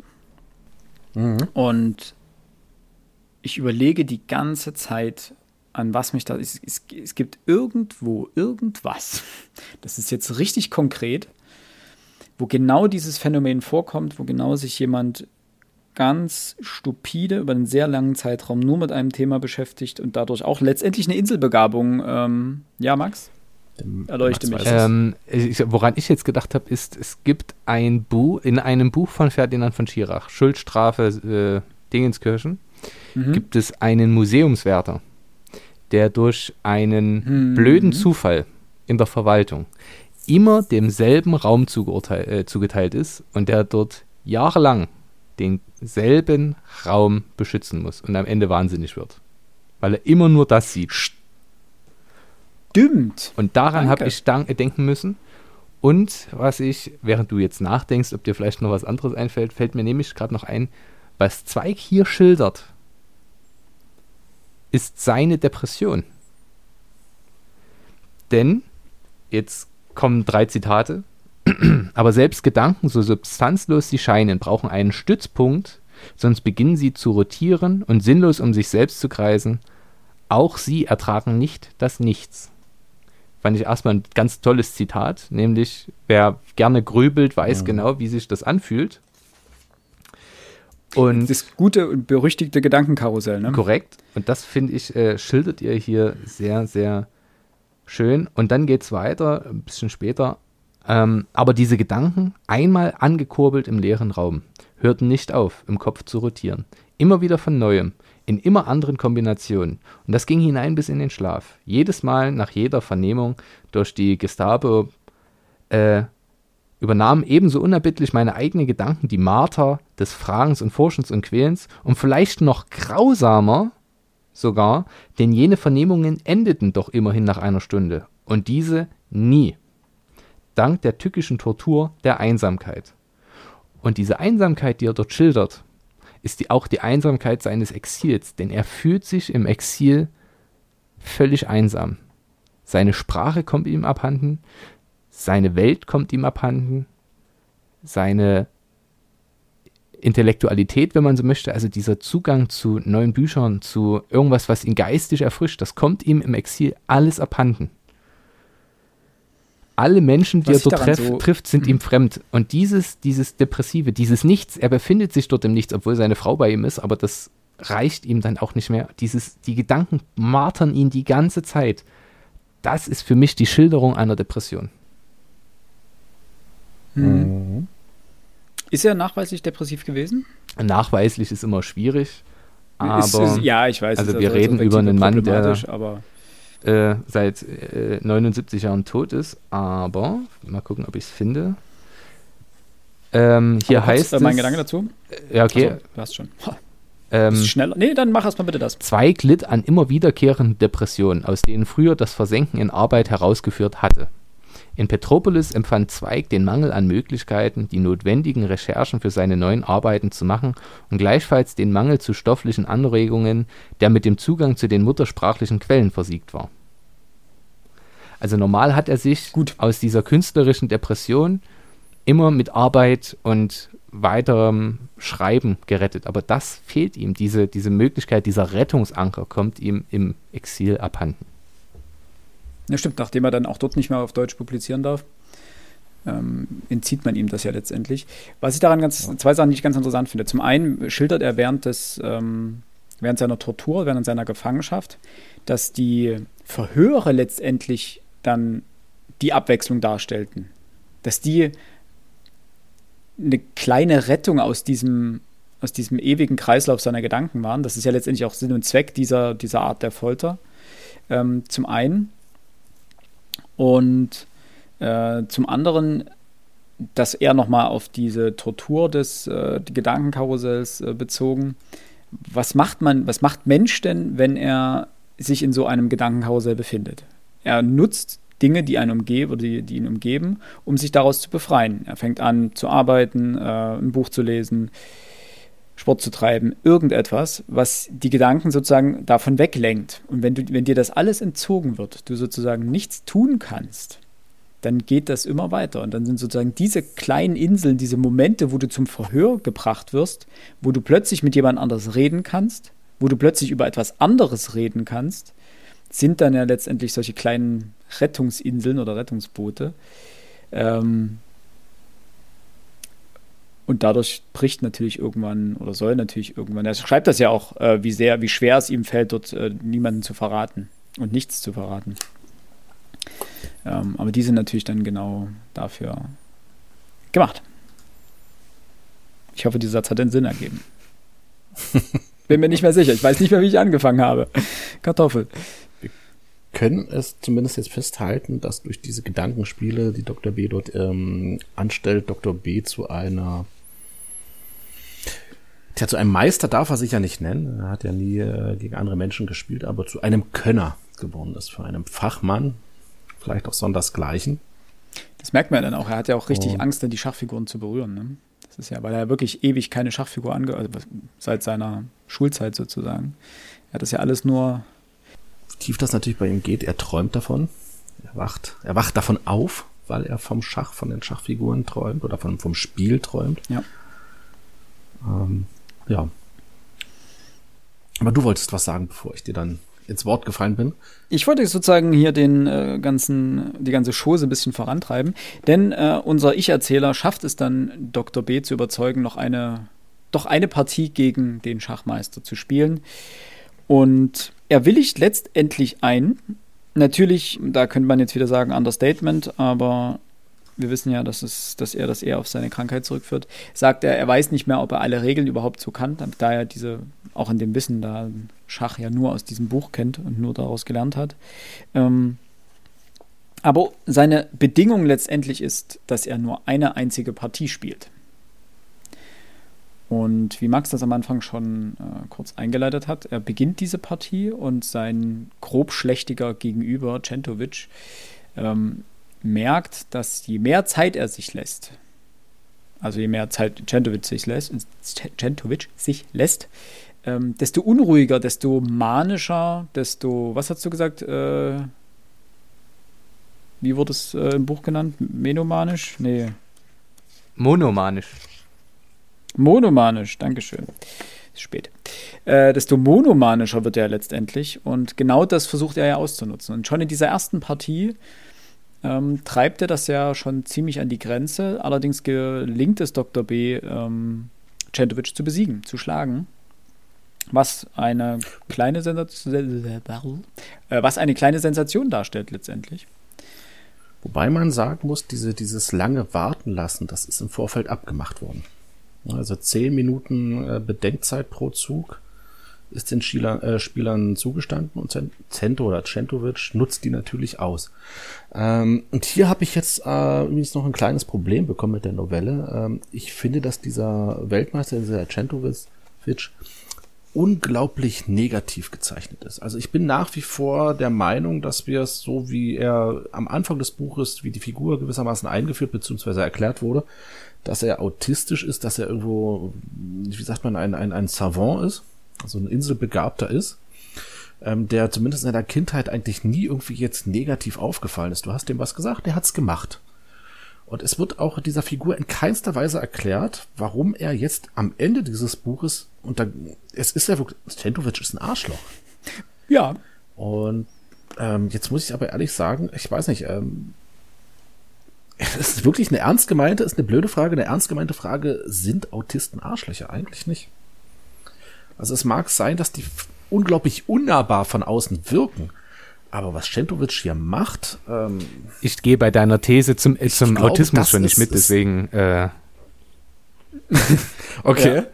Wa- Warum eigentlich nicht? das, ist schlicht und ähm, ergreifend ein sehr tumber Junge. Und ähm, diese Inselbegabung hat der, das ist für mich auch eine der unrealistischen Sachen. Wer gut Schach spielen kann, ist ein Logiker. Das ich, es ist, er erschließt sich mir Mhm. nicht, also der Centovic oder Centovic ist in seiner Machart eher unrealistisch, finde ich. Weil man, Ja. also ich kenne niemanden, Er ist inkohärent gezeichnet. der, der also Großmeister im Schach ist und der nicht, also der aber dann zumindest in anderen Sachen ebenso gut ist, Mathematik oder sowas, aber es fällt ihm ja alles schwer.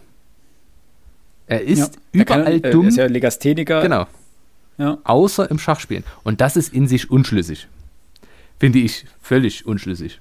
Aber er Ja. ist nun mal so geschildert. Und deswegen ähm, und bei, bei Autismus und ähm, ach Gott, wie heißt denn das? Sheldon hat das auch bei Big Bang Theory.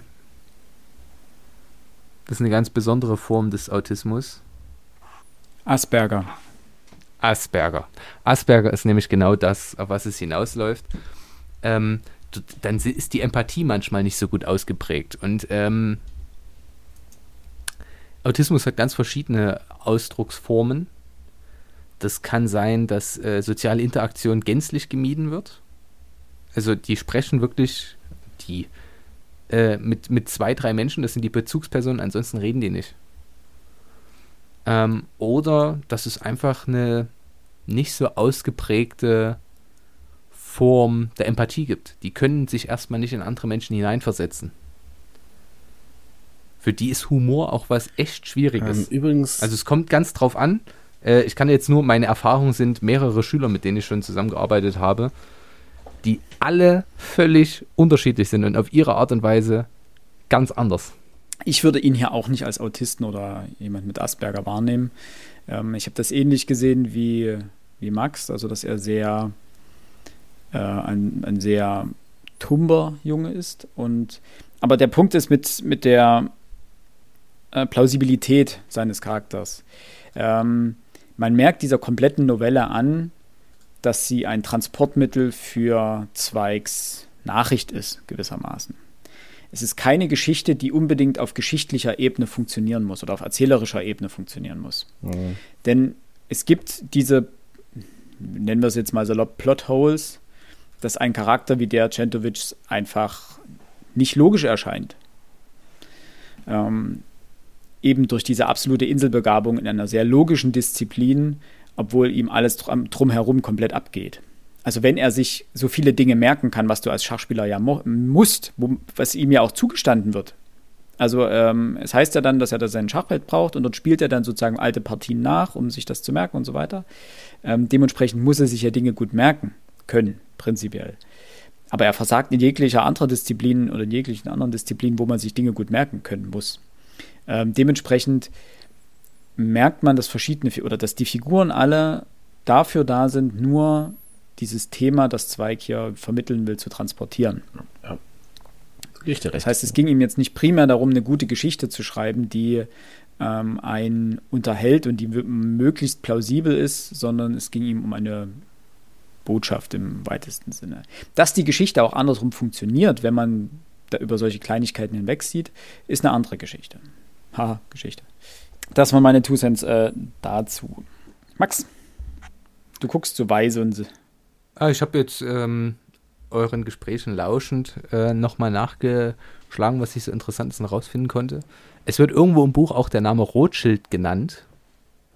hm, Und dieser Rothschild, Louis Nathaniel von Rothschild, ähm,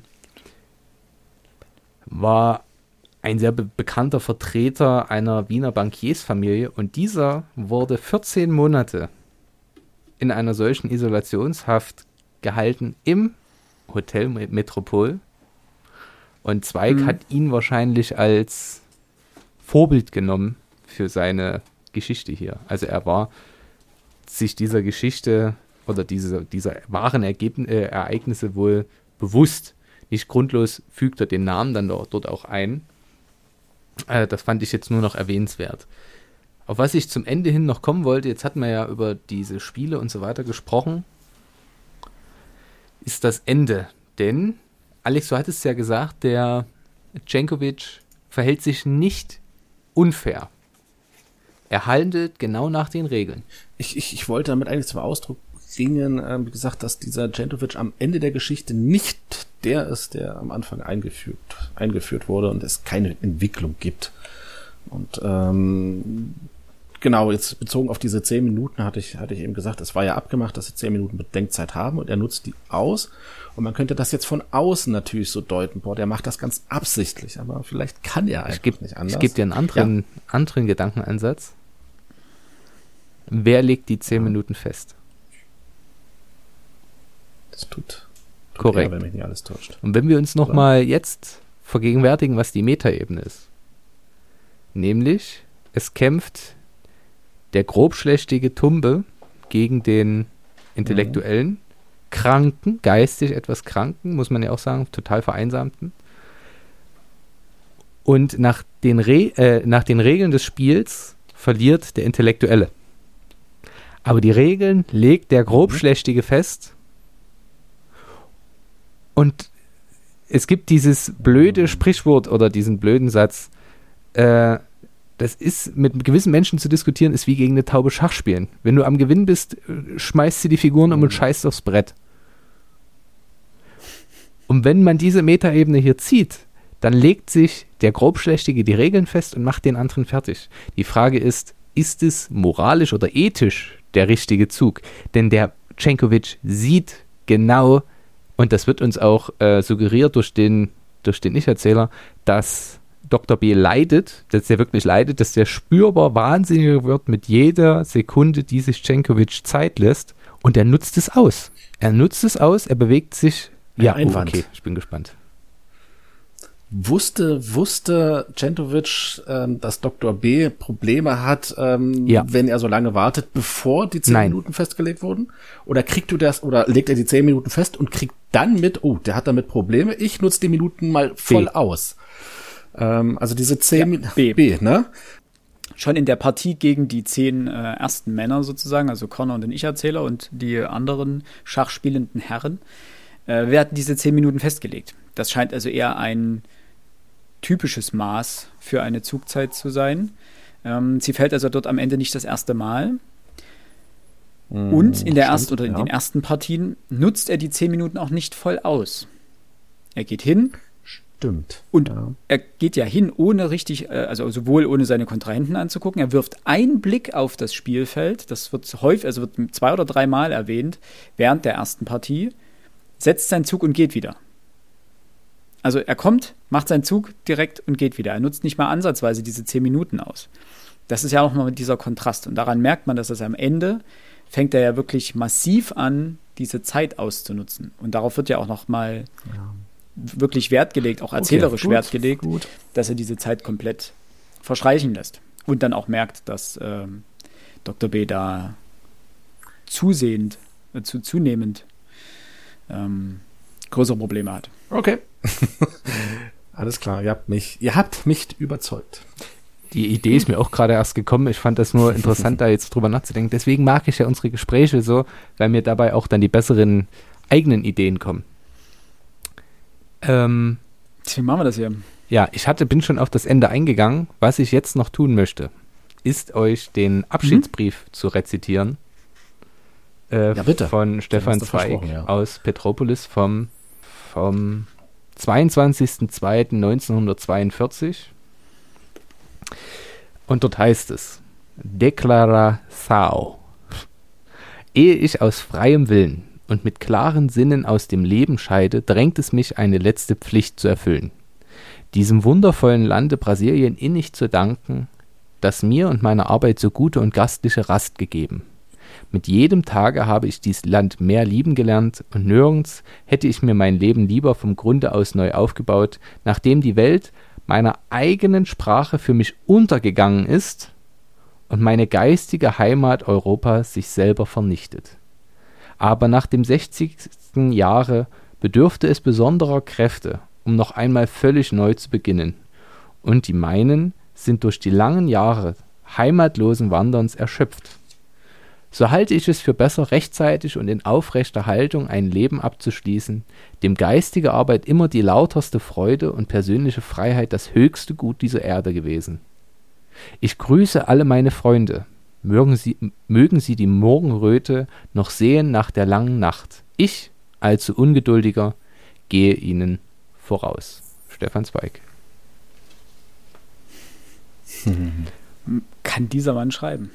Und wer sich dafür interessiert, googelt gern mal ähm, Stefan Zweig und seine Frau Lotte Zweig äh, Selbstmord. Dort findet man die Originalaufnahme seiner und ihrer Leiche. Die beiden liegen nämlich Arm in Arm, vollständig bekleidet, er im Anzug, noch richtig stilecht und haben Veronal genommen, ein Schlafmittel, das äh, eben in zu großem Maße ähm, tödlich wirkt. Und dieses Bild ist unfassbar traurig. Also es ist wirklich so viel Tragik in einem Bild, ist wirklich schmerzhaft. Das muss ich wirklich sagen. Aber es, es ist auch echt schön. Weil das wirklich so stilvoll ist. Und dieser Brief, dieser Brief, Mann, konnte der Mann schreiben. Wenngleich die Kritik, die äh, gegenüber Zweig ja immer entbrannte, ist sein Pathos. Denn wir dürfen uns auch nichts vormachen, es steckt auch Pathos in den Geschichten, die er schreibt. Und ich habe ja, das ist ja nicht die erste und auch nicht die letzte Geschichte, die ich von ihm gelesen habe und lesen werde. In ihm steckt immer Pathos. Und Stil sei seine Sache in der Form nicht gewesen. Aber ich sehe das nicht so. Stefan Zweigs Stil ist mein Guilty Pleasure. Ähm, dementsprechend, ich mag die Sprache unfassbar gern. Auch wenn sie manchmal ein bisschen sehr nicht, ja, doch Blumen besetzt ist. Äh, es ist wie ein wirklich überkandideltes Blumenkleid. Aber ich mag dieses Blumenkleid so sehr. Dementsprechend kann ich über die Sprache nur Positives verlauten lassen. Ich mag sie total. Ich weiß nicht, wie es euch geht. Ihr klangt aber auch so, als äh, hätte euch die Sprache in ihren Bann gezogen. Ja. Der, der, der Schreibstil definitiv. Er schafft es halt einfach mit wenigen Sätzen, teilweise in einem Satz, ein komplettes Bild entstehen zu lassen. Das merkt man ja direkt schon am, am ersten Satz. Ähm, ich finde seine beschreibenden Szenen stärker als seine Dialoge, weil die Dialoge zum Teil zweckmäßig sind, aber trotzdem funktionieren. Abschließend würde ich mich freuen, Abschließend. wenn ich eure Bewertungen hören dürfte. Dann mache ich hier gleich mal den äh, Primus inter pares. Ähm, nicht? Wenn du Heinrich den Ersten gerne rezitierst oder anbringst, wie er sich sah. Es war ja nicht nur Heinrich der Erste. Ja, aber Heinrich sehe ich da immer, weil ich doch Otto-Fan bin.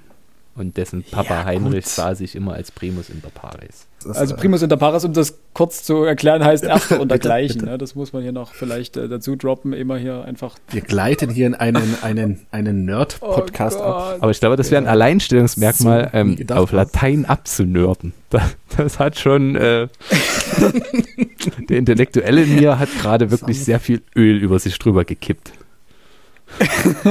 und sich damit eingerieben. Hätte ich gewusst, was ich damit hier anstelle. Ich wollte eigentlich nur sagen, ich fange halt an. Weil ihr beide so guckt wie ein Kühlschrank, dachte ich mir, okay, mache ich halt den ersten, ähm, wollte mich dabei ein bisschen belobhuddeln und dann passiert sowas.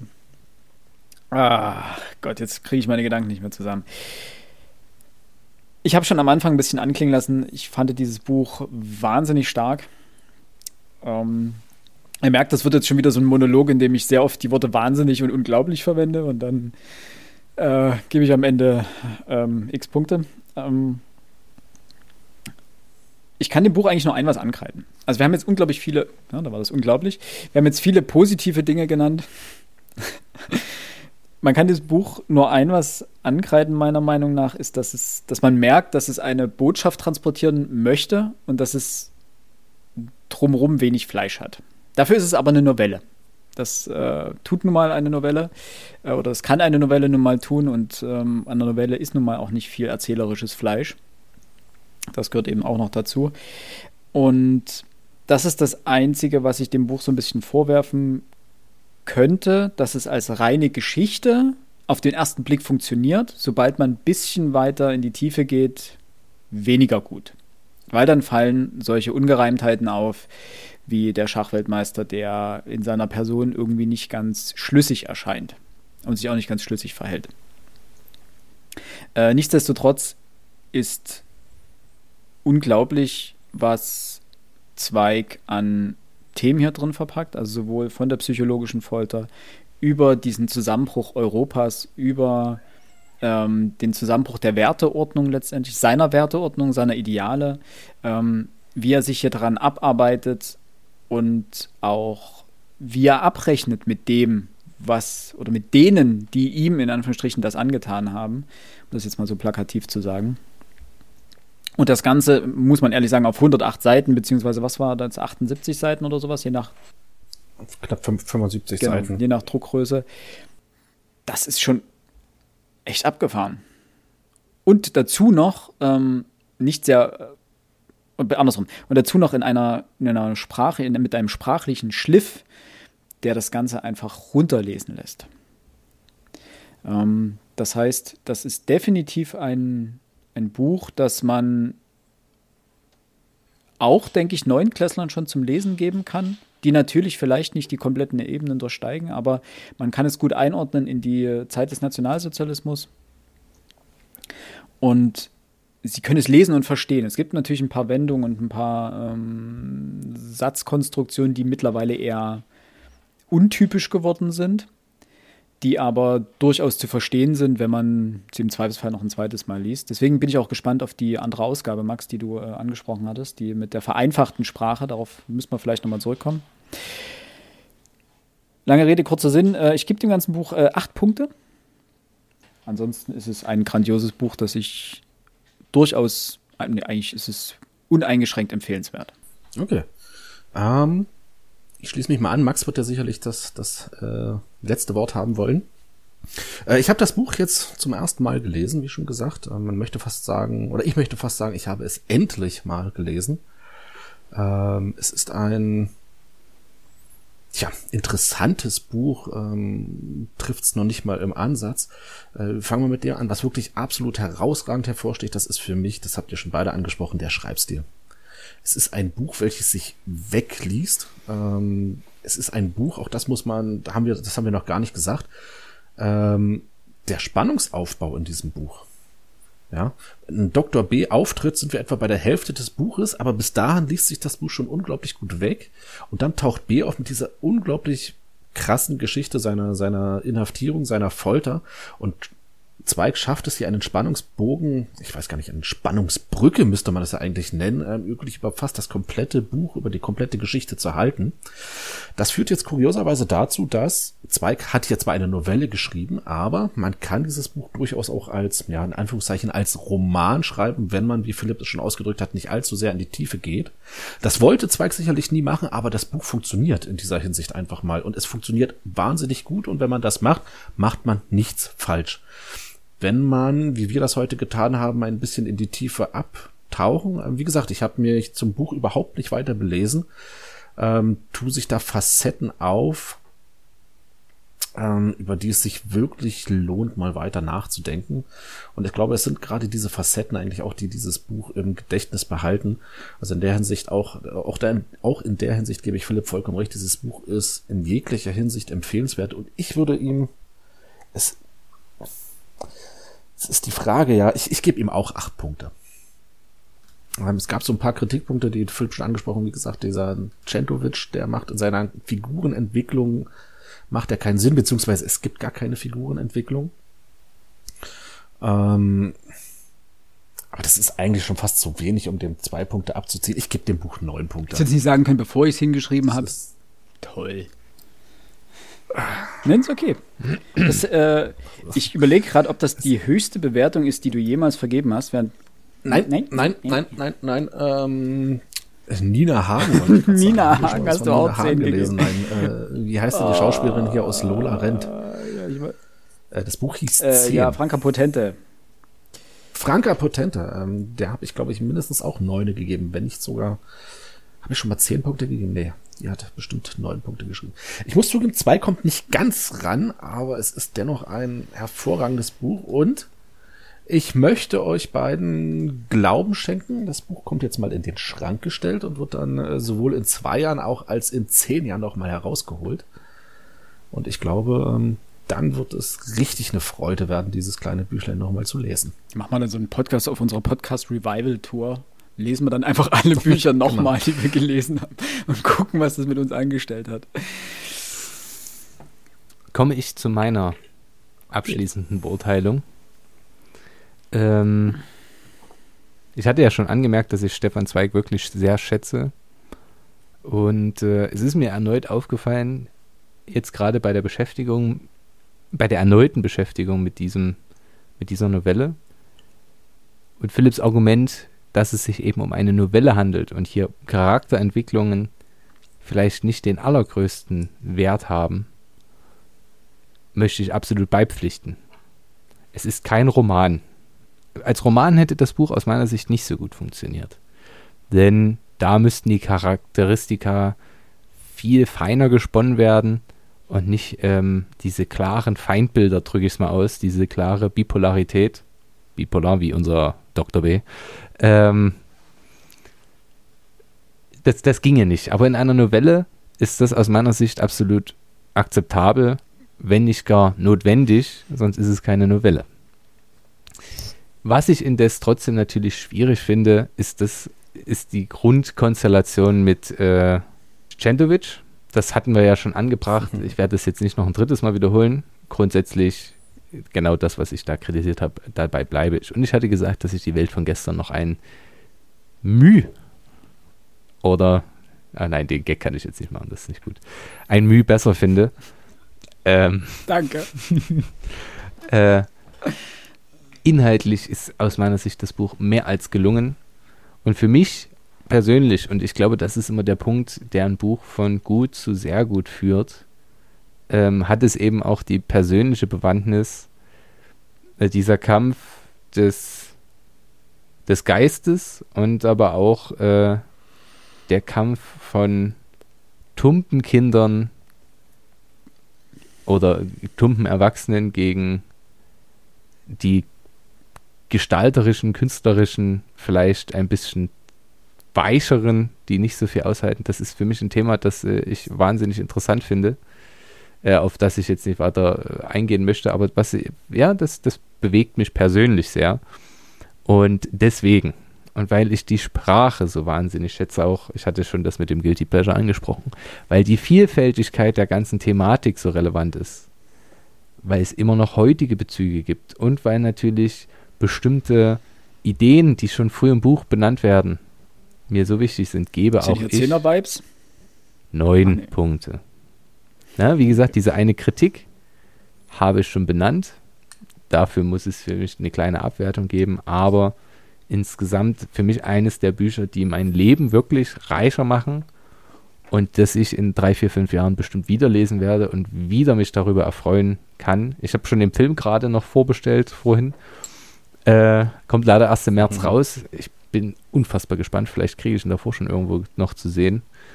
Ähm, ich freue mich wahnsinnig, dass wir das Buch besprochen haben. Wirklich.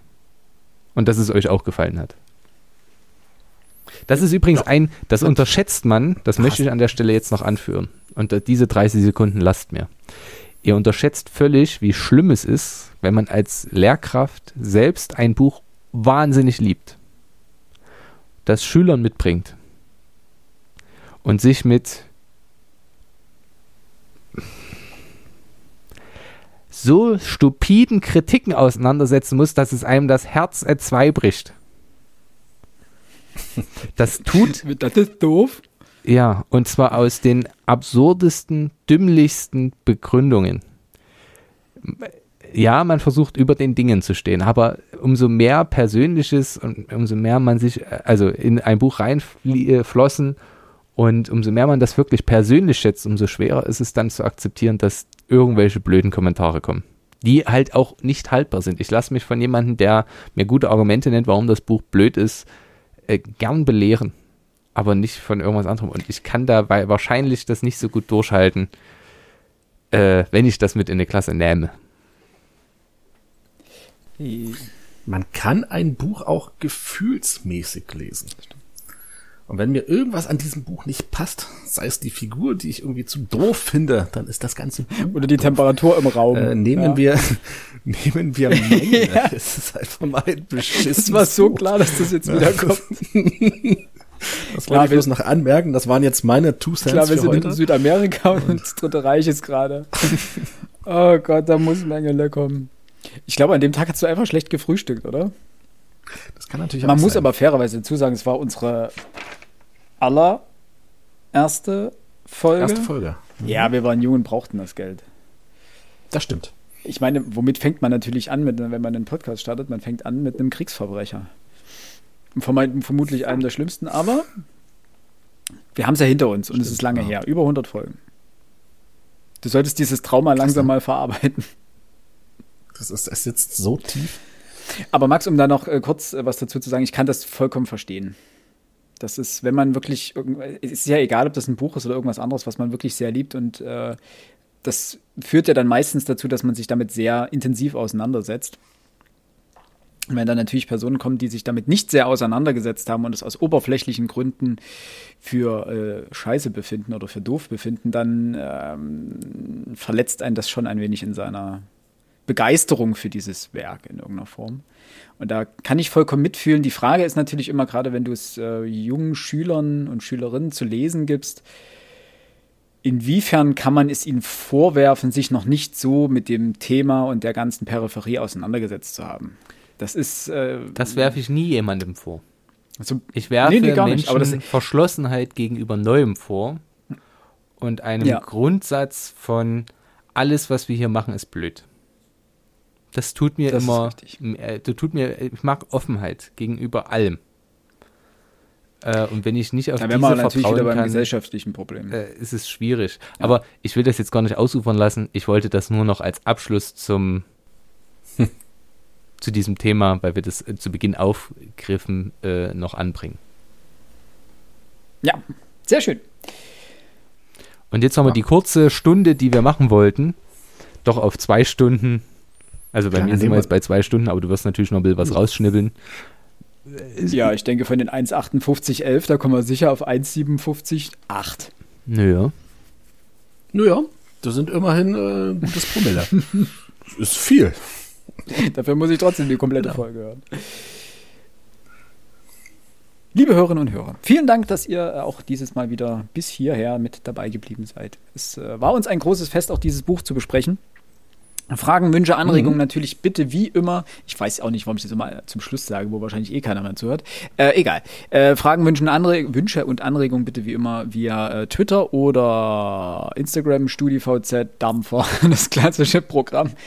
Ähm, es war uns eine große Freude. StudiVZ.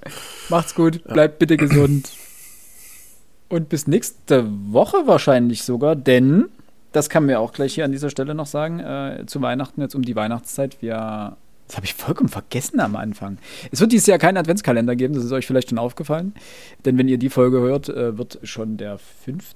Dezember sein und dementsprechend hätten wir schon vier Türchen verschlafen. Es gibt dieses Jahr keinen klassischen Adventskalender, das liegt mehr an uns als an äh, euch. Wobei die Folge jetzt mittlerweile so lang ist wie äh, 4x3 Genau, das, das haben wir uns auch gesagt. Also- Wir dann packen das zusammen, komprimieren das. Viermal, viermal drei sind zwölf. Oh Gott. Was ist los? Ja, Gott, das, ähm, egal. Nein, viermal, viermal drei Türchen. Vier so. Tage, A, drei Türchen, A, keine Ahnung, zehn Minuten und Okay, macht das hin? wir lassen. Ich bin kein Mathematiker. Man got a point. Oh Gott. Äh, nein. Dementsprechend wird es von uns äh, um die Weihnachtszeit, beziehungsweise in diesem äh, vorweihnachtlichen Dezember, nur ähm, vier Folgen geben, äh, die wir aber dafür ein wenig länger gestalten und ein wenig mit anderen oder mit mehr Themen füllen. Und wir hoffen, dass das auch so äh, schön für euch ist. Man soll ja auch ein bisschen mal ähm, frischen Wind in die Sache bringen. Neues Genau. Wagen. Auf zu neuen Ufern. In dem Sinne, gehabt euch wohl, bleibt gesund. Bis nächste Woche. Tschö mit Ö, Paris, Athen. Auf Wiedersehen.